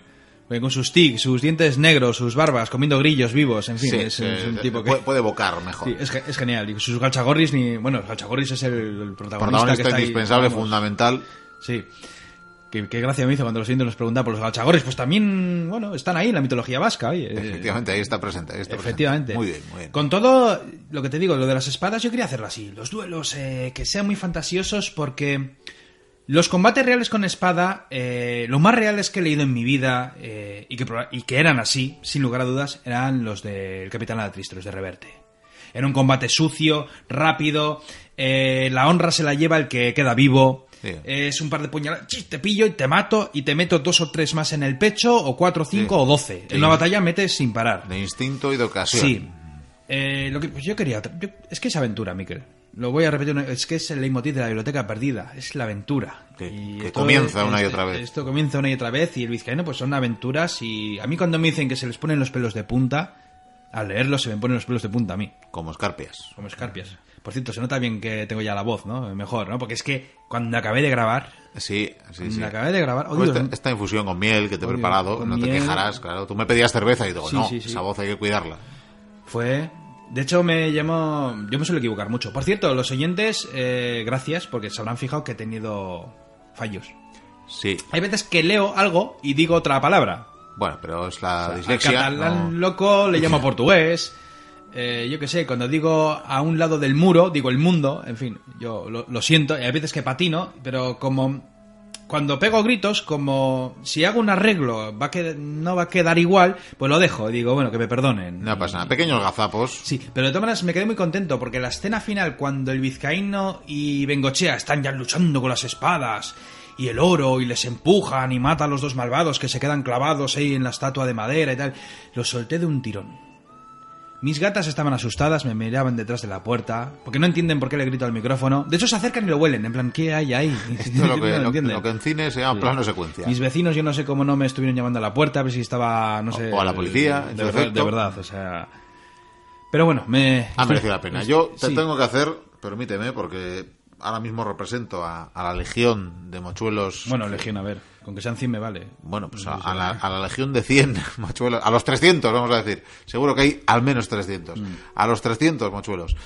ah, que, que, que- que, bueno, que, han seguido estas aventuras, que las han vivido más que escuchado, pues están eh, preguntándose, aunque ya tienen una respuesta en el final de esta aventura, Sí. ¿qué nos espera la próxima temporada? Te dije que ¿Volverá van- al vizcaíno? A ver, te dije que van a ser 9. Sí. La idea son 9, quizás con un spin-off serían 10. Lo que, por cierto, para, Como sean los spin-offs de, para Star los, Wars, pero bueno. los oyentes que aún no saben, primero va la historia de México, luego la de Italia y luego la del Perú. Sí, nos lo han preguntado en los últimos meses, más de una vez. Es que alguno está oyendo esta por el medio. Sí, sí, sí, sí. Muchos es que me he dado cuenta que han empezado a escuchar desde Cajamarca. Y se están perdiendo cosas. Y se están perdiendo unas 8 horas de... Claro, o sea que, que llegará el momento, ¿no? En verano tendremos la por entregas. Sí, las pongo por entregas y luego las junto y si me deja iVoox meto todo el paquete. Bueno, vale. Si no, llegado Para la septiembre. playa, ya- para las colas, ¿sabes? Sí, yo creo que iBox no nos, nos eh, permitirá hacerlo. Con todo lo que tú decías, eh, esta es la primera vez en la historia en la que en el final pongo casi lo que sería el comienzo de la cuarta temporada. Efectivamente, ya dejas. En fin, esto, esto has hecho un poquito, antes lo he comentado, Juego de Tronos. Pues esto es parecido, ya que, te- que te queda con ganas de, de que empiece la siguiente. Pero es un punto y aparte. Y te dicen, y todavía me tengo que esperar ahí todo un verano delante. No más, más, más, Más, más, ¿no? más de un- verano. A, a ver, para la temporada que viene quería hacer el anabasis de Genofonte. Estamos decepcionando a mucha gente ahora Sí, mismo, ¿eh? pero bueno. Que conste. Para la gente que no sabe lo que es, buscarlo, leerlo, el anabasis de Genofonte, la retirada de los 10.000. Es una historia apasionante que quiero hacer seguramente tres ecos del pasado. Tengo que terminar los Reyes de Israel, que los empecé. Tengo que terminar Gengis Khan. Y luego ya ponerme con la saga que se tercie. ¿Y de Dupiki cómo va? De Dupiki vamos a hacer... Es que no me va... Es que no puedo, Miquel, no, no me da tiempo. ¿Por qué no hacemos una del Camino Español, de esta que hablamos de batallas? Sí. Y con- la contamos ahí y pongo cañonazos de fondo y... Eh, es vale. que no, no me da... No o me eso, da. o, Yo- ponemos, o ponemos a Pello ahí, a- o ponemos a... Yo te lo juro que es que lo intento, pero es que el vizcaíno me... te absorbe. A ver, bueno, esto lleva muchísimas horas. O sea, bueno, pensarlo me lleva muchas horas, pero bueno, eso es lo de menos. Pero en escribir, en grabarlo, el montaje... Mira, este último episodio, el montaje me ha llevado unas 12 horas. Sí. Sí, entre 10 y 12 horas aproximadamente. Solamente el montaje. Grabarlo me ha llevado dos horas. Escribirlo ni te cuento. O sea, para un episodio. De cuando digo a los oyentes, es que no, no me da tiempo, no abarco, porque luego tengo que venir, tengo que hacer tertulias, abarco muchas secciones, eh, el tiempo tú y yo cuando podemos, que tenemos muy poco tiempo para quedar, esto... vamos. Efectivamente, efectivamente. Menos incluso. O sea, Entonces, está- está complicado. eh, es que al principio las hacía más rápido. De hecho, el vizcaíno, la de México, la escribía un domingo a la tarde, la grababa ese domingo, la montaba ese domingo y se estrenaba ese domingo. Eso ya es para mí Eso- imposible. eso es historia, No, porque no, además me es- exijo y es que no sé. quiero que, que la historia vaya más. Como bien he dicho, pues sí, esta es la primera vez que un final dejaría el comienzo de la siguiente saga. Sería un punto y aparte. Haríamos una cosa nueva. Si continuásemos con la historia del, del vizcaíno, porque además ha aparecido un niño. Y Efectivamente. ha aparecido una vizcaína. Mm, solo puedo deciros que el enemigo en la siguiente saga serán los turcos. Los turcos y por supuesto los enemigos españoles, que entre ellos se matan continuamente, puñaladas. Lo que pasa que yo aquí mm, traigo propuestas. A ver, a ver, a ver, sorpréndenos. Bien, a ver, eh, hay mucha gente que igual está cansada del vizcaíno. O quieren cosas nuevas. A mí tam- tampoco me importaría hacer cosas nuevas porque tengo un problema. Esto se lo comenté antes a Mikel. Cuando estuve haciendo la batalla de Actium, yo leía mis palabras en castellano, pero las pronunciaba como si fuera castellano antiguo. Lo- Con lo cual tardé el doble de tiempo en poder grabarlo, porque parecía imbécil con todas las. Te digo, ¿verdad? Porque yo digo, ¿pero por qué digo estas palabras si estoy leyendo otra cosa? Y era de tanta, tantas horas metidas. Entonces, yo os propongo una cosa. Podéis decidir. O sea, depende de los comentarios y tal, pues me animaré por una cosa u otra. Vamos a ver. Por una parte, podríamos el año que viene, la temporada que viene, hacer la cuarta entrega del Vizcaíno, si quieren, pero con una condición. Nos tendrían que mandar eh, correos electrónicos con su nombre, apellidos y dónde viven. Para que yo pueda incluir nuevos personajes, porque en la siguiente saga saldrían un montón de nuevos personajes. Tanto hombres como mujeres, por cierto. Que las mujeres son las que menos aparecen en estas historias. Pues nada, hay que reivindicarlas. Sí. Pero, por otro lado, yo propongo hacer otras sagas, porque además un oyente nos dijo, ¿por qué no haces una de templarios? Por ejemplo. Y- Pero están un poco triados los templarios, ¿no? Sí, yo soy más fan de, de la Orden del Hospital. Y es más, en la temporada que viene vamos a hacer una saga de tertulias sobre la Orden del Hospital. No voy a decir todos los títulos porque me puedo tirar aquí media hora. Con una propuesta. Voy a intentar convencer a los oyentes que, lo- que la Orden del Hospital mola más que los templarios. Mm, Bueno, te costará. No, no, o sea, no, no, lograr no, esto, no me pero- va a costar. Solo tengo que contaros toda la historia, todas las batallas, todo lo que vivieron esos caballeros. No, no, y ya me diréis si, si no mola más que los caballeros templarios. Depende. Es que los caballeros templarios tienen mucho mito. Claro. Y luego tienen un nombre acojonante. Las cosas como se tiene un nombre chulísimo. Sí, sí, y, oh, los caballeros. Y luego los quemaron. Y lo típico, tienen tesoros escondidos. Sabían dónde estaba enterrado Jesucristo. Cada uno tenía un trozo de la cruz. Tenían. eh, fueron a América. El Baphomet. El Baphomet. eh, siguen existiendo. Hacían profecías. Sí, mezclado con los nazis. Eh, eh, contactos con extraterrestres también. Eh, como, como no. Entonces, se ha montado un guirigay de todo esto. En sagas de novelas por doquier. Sí, pero ¿Qué es que- vamos a decir? Por eso, la, la temporada que viene, vamos a meternos con la orden del hospital. Bueno, las propuestas que yo traigo. Bien, propon. Tres sagas diferentes para hacer. Sería volver a empezar de cero, eh, de una manera diferente. Aceptamos votaciones, Entonces- eh, sobornos. Sí, bueno, a ver, yo voy a recibir los mensajes y pues el, el bando que me, no sé, que me convenzca, que, que me envíe sobornos, pues yo me, me centraré más en ellos. Bien, ya Tortillas sabéis. de patatas. Tortillas de patata. eh, Bien, sí, eh, cuajaditas por Pienso- aquello de que si tienen que viajar, no. Pienso para mis gatos, para mis gatas. Ah, También me puedes convencer con eso, ¿vale? Bien, bueno, propuesta número uno. Hacer una nueva saga en el Japón feudal, en el marco de las guerras Genpei. Bien, Japón feudal. Sí, o sea, sería seguramente antes de las guerras, las guerras, después de las guerras, con las tramas palaciegas, con un personaje inventado, o bueno, muchos personajes, tal. Eh, tiene un, algo malo, tiene un fallo. Pues que los mochuelos no pueden salir, a no ser que sean japoneses. Eh, sí, Eh, claro, no puedo decir que un samurái se llama Antonio. cierto. Es- y querido, un- querido amigo Rubén, no, no, no, no. Además, Rubén ya ha salido. Por más que vivas allí, no, No, nos vale en no. este caso. El nombre, ¿eh? Eh, otra opción. César en la Galia. Una, Bueno, sa- un- bueno, una saga de romanos donde la historia comenzaría con las campañas de Julio César en la Galia. Eh, sería, pues como la serie de Roma, pues eh, en el mismo marco histórico, solo que con personajes y... me- claro, también aquí los mochuelos no sé si aparecerían, a no ser que algunos tengan unos nombres y unos apellidos muy romanos. Sí, pues si os llamáis poco- Tito, puede sí, ser. sí, o. Fulvio, o Macrino, eh, qué nombres emperadores raros hemos dicho, eh, bueno, Terencio, en Sí, fin. sí. eh, Bueno, o si os llamáis Filipo también os tal, vale. también, Filipo, por supuesto. Entonces, bueno, eh, otra que me gustaría, bueno, es eso, eh, en eh, la Guerra de las Galias, no puedo decir más, pero mm, tendría la primera saga en la cabeza. Y por último, una propuesta algo más moderna, la Guerra de Independencia. La guerra de independencia. La Guerra de Independencia Española, eh, la guerra donde lucharon ingleses, portugueses, franceses y españoles en la península ibérica, una guerra terrible. Pero además, esta sería probablemente la más original de todas. Porque seguramente los protagonistas sería... a ver, el vizcaíno es uno, luego, bueno, aparece Morena, bueno, unos cuantos. En esta serían más o menos una docena de personajes, y no tienen por qué estar todos juntos. Pero como personajes... mm, O sea, bueno, uno, uno puede estar en Burgos, otro puede estar Claro, claro. en Córdoba, eh, otro va a estar en Pomerania. Al fin y al cabo, Eh, eso fue una guerra uno puede ser durante in- mucha parte. Claro, uno puede ser inglés de las tropas de Wellington. En fin, eh, ahí lo dejo. Tenéis para decidir estas tres posibilidades. Luego seguro que me vienen ofreciendo otras. De, ¿Por qué no hablas de esto? En fin, yo he propuesto esto. Quién sabe, igual me convencéis. O sea, la guerra de la independencia, la guerra de las Galias, O el Japón feudal. o el Japón feudal, las guerras de los Es que, a ver, las guerras se prestan para meter, para meter ahí una historia. Sí, sí, Siempre es interesante que haya batallas alrededor, aunque luego haya de todo. O seguir con el vizcaíno, la cuarta entrega. Bueno, pues cuatro, por- cuatro posibilidades. Entonces, Sería cuarta, bueno, quinta, ya te digo que van a ser nueve. Con deciros que, como el tiempo va pasando, que los personajes se hacen mayores, por cierto, pero bueno, o sea, eh, llegado, pues no sé, creo que era la sexta historia, me parece que es Lepanto. La séptima es la Invencible. En fin, quiero Ya. decir que al final vamos ya cogiendo... eh, de hecho, en Vamos, la no. quinta me parece que sería eh, la primera rebelión de los, de los Países Bajos, del norte. O sea, bueno, en fin. bien, pero vamos, que nadie mm, tema que como se convierta esto en un cuéntame, que luego te acabe ya sobrepasando la historia en el tiempo, casi casi. Bueno, tenemos que ir terminando porque hay que darle paso a la despedida también y bueno, Sí. ya la vamos a hacer ya que estás aquí. pues, Ah, perfecto, perfecto. aquí Y ya recuperado la voz, perfecto. Pero Sí, yo quería también que nos anticipes alguna cosita más. ¿el qué? Porque lo ha dicho más de un oyente, más de un mochuelo, en este, no, no solo en esta temporada, anteriormente también.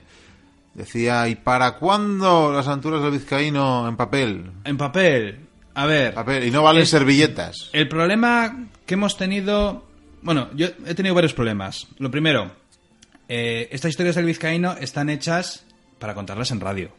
Correcto. Para contarlas- o sea, si tú lo escribes en papel se te queda, pues no sé, un libro de unas 60 páginas. Bueno, esta última yo creo que habrían sido 100 o así, pero bueno, serían relatos cortos.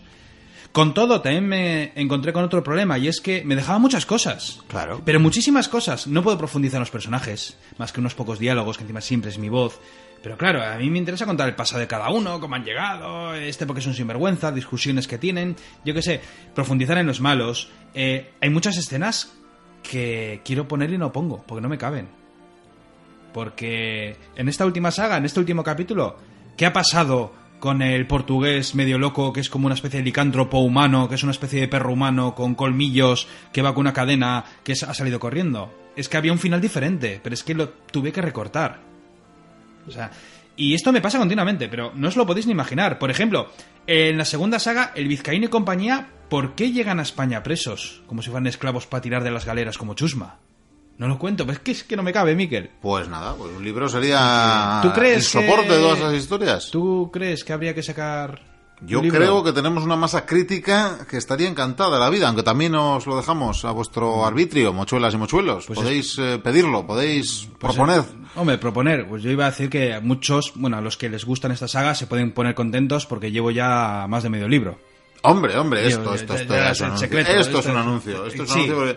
Sí. no podemos decirles a los mochuelos que van a tener que esperar no sé cuántos No, meses. no, va a ser menos. Eh, no, digo para las siguientes aventuras Ah, radiofónicas del Vizcaíno, si es que son la siguiente temporada, porque no afrontas otros proyectos, eh, por lo menos ahora les damos una buena noticia. Entonces, claro, ahí estaba el problema. Tengo que hacer tertulias contigo, tengo que contar la historia del vizcaíno. Y luego encima esta parte estaba escribiendo el libro. Es que no me daba a mí que... Entonces, no- este, este año parimos, Sí. o sea, este 2016. A ver, la idea mía era haberlo terminado antes para poder ofrecérselo a los mochuelos. Sin embargo, yo creo que podrá estar para septiembre.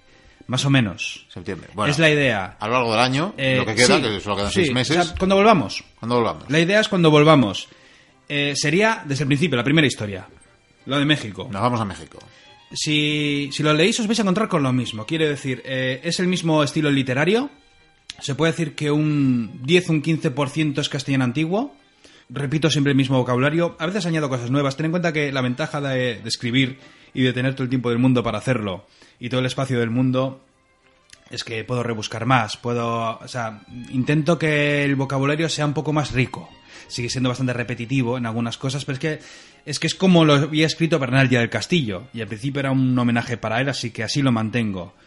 En este libro que se está escribiendo, te puedo decir que la historia que viven en México, esa primera temporada que han oído los mochuelos, pues pasan el doble de cosas.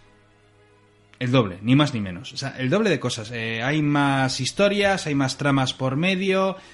Eh, yo qué sé, La Noche Triste, que la leí en 20 minutos en el libro, es un capítulo entero.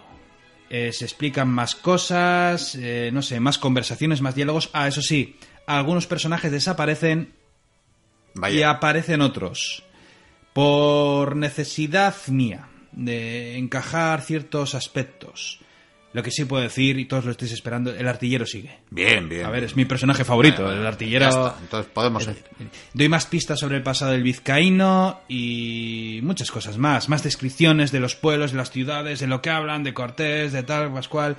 En fin, que se está cociendo. Pues mochuelos, aquí tenéis la noticia del programa, Ah, ¿eh? la noticia bueno. del programa de hoy. ¿Qué, qué, qué ibas Iba a decir? decir que, que si gusta, tú y yo deberíamos hacer, escribir alguno también. Claro, claro. Alguno de pasajes o de, no sé. algo, de- algo, de- algo, de algo, chistes algo verdes haremos. o-. Sí, Una vez que nos pongamos, aquí hacemos el sello ya de la biblioteca perdida y, y nada, aquí hasta el infinito y más allá. De verdad que sí. ¿Qué diría aquel? Pues nada, lo ¿Nos dicho, nunca tanto tanto dieron tan pocos minutos como los que han dado hoy al colofón de las aventuras del Vizcaíno, porque hoy hemos dado unas cuantas exclusivas, hemos dado opciones para futuras eh, sagas Sí. del señor Roy Curia, así que nada, nada, que, que minutos de, de gloria. Y ahora, Sí. Como decía, tenemos que despedir el programa ciertamente, ya que te tengo aquí, me acompañarás mientras voy a sacar la, chuleta, sí, la chuleta digital que le llamo.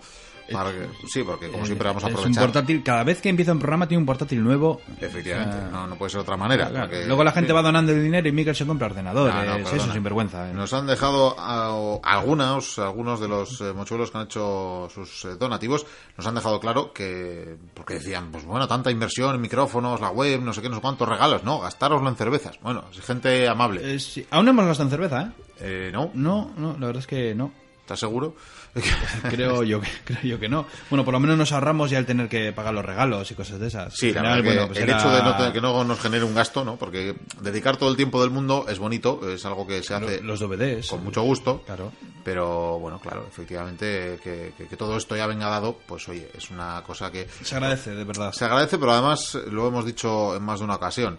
Es eh, cuando sientes que la gente, y evidentemente no, no me entendáis mal, no me malinterpretéis, no es necesario que se hagan esos donativos porque ya estimamos ni en lo- mucho. Ni los pedimos ni son necesarios. Lo estimamos en mucho ya la compañía, pero es que realmente es una muestra más, ¿no? Cuando al final tienes ya más de 30 personas que han Es hecho amor y cariño, un que sí. donativo es, bueno, pues Sí. sientes que, que Joder. quien puede, evidentemente, porque al final esto lo hace quien puede, Claro. pues eh, hay otros que no pudiendo, pues igual lo que hacen es escribirnos un millón de mensajes y seguirnos como nadie o compartir todos nuestros audios en Twitter, en Facebook, en en iVoox, darle a me gusta a todos los audios, que son cosas que también agradecemos, nos ayudan a estar arriba en el, en el ranking del podcast. Hombre, a mí la verdad es que estemos en el ranking me da, me da bastante igual, pero la verdad es que mm, es... De hecho, A ver, es bonito, bueno, es no sé cómo reconocimiento. andamos de tiempo, pero me llama la atención cuando veo eh, el top 100 del ranking de de Evox y veo que hay muchísimos podcasts como el nuestro, de gente que lo hace entre amigos, lo hace por Skype, hablando con otras personas, bueno, conocéis ya muchos programas, y está en el top 100. Efectivamente. Y yo creo que las radios, tanto nacionales como internacionales, deberían de, de darle un... O sea, de pensarle un poco, de, de darse cuenta que es que, o sea, que, es que hay programas, hay podcasts que es que, vamos, o sea, tienen, pero miles de oyentes más que, que programas de, de- de radio, de, de cualquier radio, no voy a decir ninguna, vamos, que están ahí, que bueno, igual en antenas lo oyen miles de personas, pero en descargas no. Claro, es, Y yo es- creo que deberían de fijarse, ¿eh? es Porque- diferente el, bueno, el idioma casi del podcast. No deja de ser radio, pero es, es diferente, es cierto. Entonces, bueno, tiene mercados. Pero bueno, ya va pasando poco a poco. La, propia televisión va cambiando. Pues también lo hace la radio. Curiosamente, aunque sea más antigua, quizás tarde más en cambiar. El consumo de los contenidos audiovisuales está cambiando. Y bueno, quién sabe, quién sabe. Yo, ya digo, en el, una vez me fijé en el top 100 y me parece que no sé si eran 30 o 40 programas eran de podcast o eran programas de radios libres. Y están ahí en el top 100. O sea, yo creo Una- que deben de fijarse un poquito porque igual tienen diamantes en bruto. Pues sí, la verdad es que sí. Bueno, vamos a ver si rápidamente podemos llegar a mentar o saludar a, a todos los mochuelos que nos han dejado mensajes en los últimos días. Hemos tenido varios donativos, por ejemplo el de Víctor Lucas eh, Segura, de Madrid en este caso, también el de Guillermo Méndez Lojo, que en este caso nos lo hacía desde A Coruña, así, bueno, desde Santiago además, desde la eterna ciudad de Santiago, qué maravilla. Y la verdad, la semana pasada también tuvimos eh, algún donativo que otro y me quedé con las ganas de, bueno, de haber saludado a quienes lo hicieron, pero es verdad que también nos pasó aquello que ya lo expliqué, que hay ¿Lo has- uno que no quería que, que- que no quería que le mentáramos y si te digo la verdad, mm, pues por esto de poco tiempo no... Pues no, pues me no. siguiente. ahora mismo no lo tengo, pero bueno, interactuamos con él en el fondo la semana pasada, ¿eh? porque ¿Sí? nos escribió por otras vías. Pero Ah, bueno, vale, vale. también saludaremos en todo caso a Juan José Velasco, a mm, José Jaime, que también nos eh, hizo otro donativo desde Málaga en este último caso. Bueno, ya veis que esto es un no parar. La verdad que pues uno llega un buen día y va viendo cómo, cómo sube esa cuenta y, y una maravilla, la verdad, una maravilla. Es, es un placer y, en fin, ese reconocimiento del que hablaba. Bueno, nos escribe Daniel Carrera, por ejemplo, por el email, que por cierto lo recuerdo, info arroba la biblioteca o también tenéis el formulario de contacto en la propia página web, info perdón, sin info, primero la biblioteca info con el triple W delante, aunque ya no hace años que no hace falta escribirlo.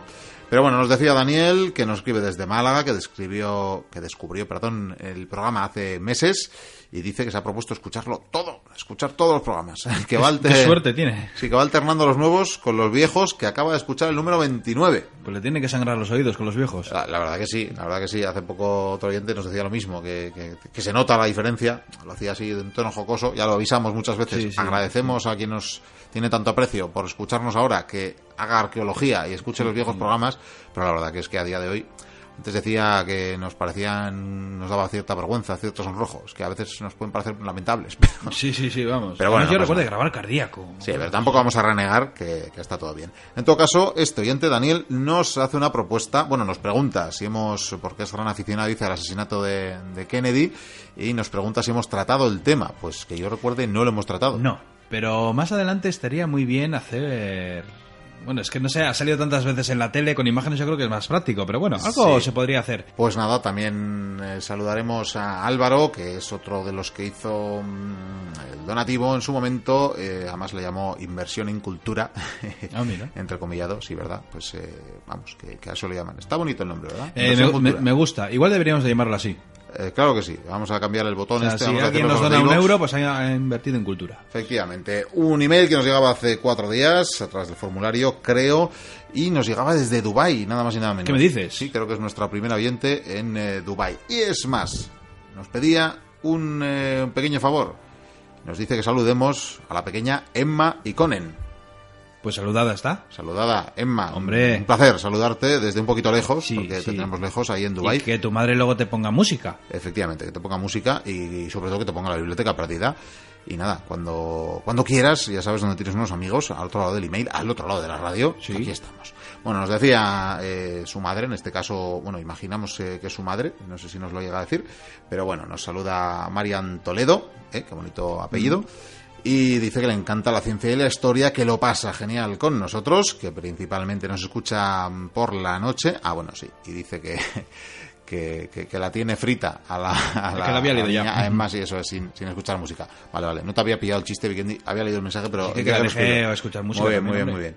Bueno, sí, que la deje escuchar música también para alternar un poquito. La verdad que en las primeras temporadas poníamos música de vez en cuando, ya últimamente las de fondo. Es que luego vienen las GAE. Sí. No, bueno, con Evox no hay problema, que conste. No, no hay problema con iVoox. Con Evox no hay problema. O sea que un día, si no tenemos contenidos, puedo poner a alguien con un acordeón de fondo. Eh, sí, sí. Y tú llevas una pandereta. Bueno, yo zapateo. Bien, Eso es, yo las palmas, o Y el les, triángulo. y les decimos, ahora volvemos. Bueno, que nos eh, despistamos. Marian Toledo, seguíamos diciendo, le mandamos un abrazo. Dice que la niña igual sale científica historiadora. Qué bien. científica historiadora, estaría muy bien. Este, dice que espera lo segundo. Vale, bueno, pues eh, no, no, nos parece muy bien. Eh, bueno, claro, la primera, la primera opción era que le odie por no dejarlo en música. Así que nada, No, no, esperemos que salga científica historiadora. Bueno, dice que si vamos a publicar eh, capítulos antiguos o especiales en verano. En verano siempre y ponemos si las crónicas siempre. Vizcaíno irán de un tirón, pues sí, ambas cosas. Primero por capítulos Y luego del tirón. y luego del tirón, ¿vale? El verano es largo, pero habrá contenidos. Como tenemos ya son años de biblioteca. Sí. Tenemos ya unos fondos, entonces, bueno, pues ahí tenemos cositas que recuperar. Sí, De lo que pasa es que hay cosas que me da vergüenza poner. Cierto, pero bueno, pero hay cosas interesantes que no hemos sacado ¿eh? de, de iVoox. Así que nada, poquito a poco habrá que ir. Vale, se nos va acabando el tiempo, que como siempre es escaso. Al hilo del último programa teníamos unos cuantos mensajes en iVoox, que es donde mucha gente nos escribe. Y nada, tenemos por ejemplo a Alejandro Belíos, que nos dice que geniales como siempre, ¿eh? que la larga espera ha merecido la pena. Eh, que Bolívar, 1978, dice grande vizcaíno, cuando creo que ya ha llegado a lo más alto, te sorprende, te sorprende y sigue ascendiendo. Increíble la serie de los emperadores de Roma también. Los reyes godos, los enemigos de Roma. Bueno, aquí tenemos un enamorado. Qué bien. Parece que le gusta todo. Dice, sois mi programa de historia de cabecera y os recomiendo a todo el que puedo. Enhorabuena. Bueno, pues muchas gracias, Bolívar. Ah, a ver cuándo hablamos de Simón Bolívar. Bueno, ya Joder, llevamos dos años. Sí, es verdad, Hablando verdad. de, diciéndolo de Bolívar y lo de San Martín. nos lo han pedido. Hay tantas cosas. Eh, Joder, Esa tertulia de Tartesos está ahí también. Mira, Eh, pues en el ranking de lo más solicitado, igual está ahí, ¿eh? Tartesos. el que más. Lo que pasa es que también estoy con Sí. los mayas, que es una locura. Bueno, todo llega. Tarraconensis nos dice, me encanta el vizcaíno y sus compañeros. Le echaré de menos. Bueno, bueno, todo, todo vuelve. Esperamos que les haya gustado, ¿no? A los, fan- a los fans. Eh, Norogues nos dice, qué gran programa, gracias por tanta calidad. Una lástima que llegue el verano. Dice que reoirá los audios anteriores. Fuerza y honor. Pues nada, un saludo. Necesitamos Norogues. descansar. Sí, necesitamos Eh, descansar. Sobre todo yo, os lo juro. Sí, ¿no? Bueno, aquí tenemos una propuesta, Vikendi. A ver. dice Miquel Maestu, el amigo Miquel Maestu, nos dice, ¿qué tal una saga de la historia de China? Eh, la va a tener. Bien, pues ya está. La va a tener. No- no lo desarrolles porque no tenemos tiempo. No, siete, ocho episodios. Venga, Ya pues está en mente. llegará, llegará, tocayo mío, llegará. Nos dice además que ciertamente Pero toda la historia, ¿eh? mucha Toda. historia es conocida, mucho más Sí. que la de Europa y por tanto sería interesante. Pues sí, la verdad que sí. Pablox nos dice, gran programa, sigan así. Y que nos va a extrañar también en las vacaciones. Oye, ya, ya nos están echando de menos, todavía nos queda un mes de programa, ¿eh? Igual Sí, fue culpa mes. mía que hace poco empecé a decir que solo nos Sí, queda un vale, mes. ya es verdad, vale. es verdad. Yo- me, me da culpa, lo siento. Todavía queda, todavía queda mucha historia. El mes de junio entero. Sí, eso es. Y quizás nos adentremos en julio. Ya veremos, ya veremos. Quizás terminemos el 3 de julio. No lo sé, eso una pistola, no lo Quizás sé. aún. Pello va a estar de visita. Ya, Podemos- ya. podemos lo que pasa es que si reunirnos. visita no sé si va a sonar esta temporada o la que Ya, viene. bueno, eso bueno que podemos no, guardar, habrá, habrá que intentar. Yo intentaría ofrecer algo. Yo, Bueno, ya veremos. yo necesito la piscina. Amanitas nos dice, me gusta vuestra descripción del matrimonio, sois grandes, un saludo desde Zaragoza. Es verdad, pues, eh, pues nada, pues eh, saludos. Eh, ah, la definición, claro, se refiere a la que, La ofrecí yo. sí, Ah, sí, bueno, muy sí. bonita, Es muy que no me gustaban, tantas frases así eran muy malas. En Muy fin. machista. Eh, También, también, machista en general, pero bueno, es que en general digo que eran malas. Bueno, no pasa nada. Oriol Cedeño dice, buen programa y nos saluda desde Panamá. Pues nada, Hola. un saludo a Panamá.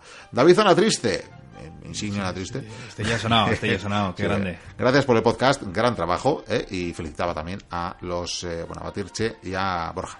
Roberto López nos dice, lo hacéis muy bien, enhorabuena. Gencio Padilla dice que estaba esperando la vida de los Césares con muchas ganas y nos agradece las entregas. Saludos, pues saludos a ti. En Gencio. septiembre vuelven. Y hablando de saludos a esto, Upiki dice, Ave César. A ver. Bien, algún saludo más fuera del programa. Eh, bueno, pues tanto este como otros, digo este por Upiki, como Fiber y otros tal, que nos invitan a no hacer eh, última entrega de, de, de Indiana Jones. Ah. Dice que no, que no. No lo sé. Hombre, yo creo que si la abordamos podemos hacerla incluso entretenida, ¿no? Sí, vamos a hacerla entretenida porque vamos a hablar de las. Digo, vamos a hacer porque la vamos a hacer. ¿vale? Hombre, nos vamos a meter con la peli. Vamos a cerrar la saga. Sí, y de hecho sí. van a hacer otra más eh, en, en no mucho tiempo, en unos añitos. Sí, así creo que, para el 2018 está pensado. Así que igual haremos hasta una quinta, pero bueno, nos meteremos con la película porque ya lo hemos dicho más una vez, es la que menos nos gusta, pero con mucha diferencia. Sí. Así que bueno. Eh, ¿Quién más? Eh, Aina Canaves, eh, que nos hacía un pequeño apunte al hilo del lanzamiento de Pascua, cuando hablamos de la condesa de Markiewicz, que, Esos lapsus que tenemos. que no lo era, que no era, que era condesa y no duquesa. Así que bueno, pues eh, gracias por la anotación. Y son puntillosos, ¿eh? Sí, sí, sí. Están no, bien bueno, puestos, pero nos- ¿eh? Pero además que nos, primero nos, nos, nos da un poco jabón y luego ya nos hace, nos hace la corrección, así que nos parece muy bien. Enrique, este oyente que hace unos meses empezó Sí. en esa aventura de oír todos los audios de la biblioteca perdida y de repente pues está escuchando pues a Carlos II de Navarra y dice que deberíamos hablar más de los reyes navarros. Pues sí, Es que me parece que aún no ha llegado a la Reconquista. coincidimos, cierto, pero bueno. Claro, ves que a la Reconquista tocamos bastante Navarra. Bueno, sí, pero un poco por encima. Es verdad que Nafarroa, el antiguo reino de Navarra, da, da mucho de sí, sí. el de Aragón, el de Castilla. el- Tenemos, tenemos que hablar muy bueno, pero quiero decir que es que es que No, hombre, a ver, que esto, estos son temas que luego se retoman. Tuvimos unos y cuantos estudiamos- siglos bajo su pabellón, así que. Sí, hombre. ¿Cómo no? Digo que algún día lo retomaremos y Efectivamente. exhaustivo. Pique Triqui, que también anda aquí poco a poco, dice: Voy llegando, felicidades Bien, bien. con retraso. Y nada, pues nada, un saludo hasta el califato. Y bueno, creo que al resto ya les hemos eh, saludado. Eh, creo que Lorius también nos dejado un mensajito por ahí. Y tantos otros que nos habremos dejado. Eh, de hecho, mm, creo que no hay tiempo ya para saludar a los oyentes de Facebook y de Twitter. Un saludo a Lorius. Que si, en fin, si, seguro que los ha habido, ¿no? no lo dudo, pero nos quedamos sin tiempo. Lo he dicho, ha sido un verdadero placer teneros al otro lado de las ondas. Esperamos que hayáis disfrutado del programa. Seguro que lo habéis hecho especialmente las y los fans del Vizcaíno. Y ya sabéis que la próxima semana volvemos con más historia, con más propuestas, con más aventura de la historia. Hasta entonces, sed muy felices. Agur.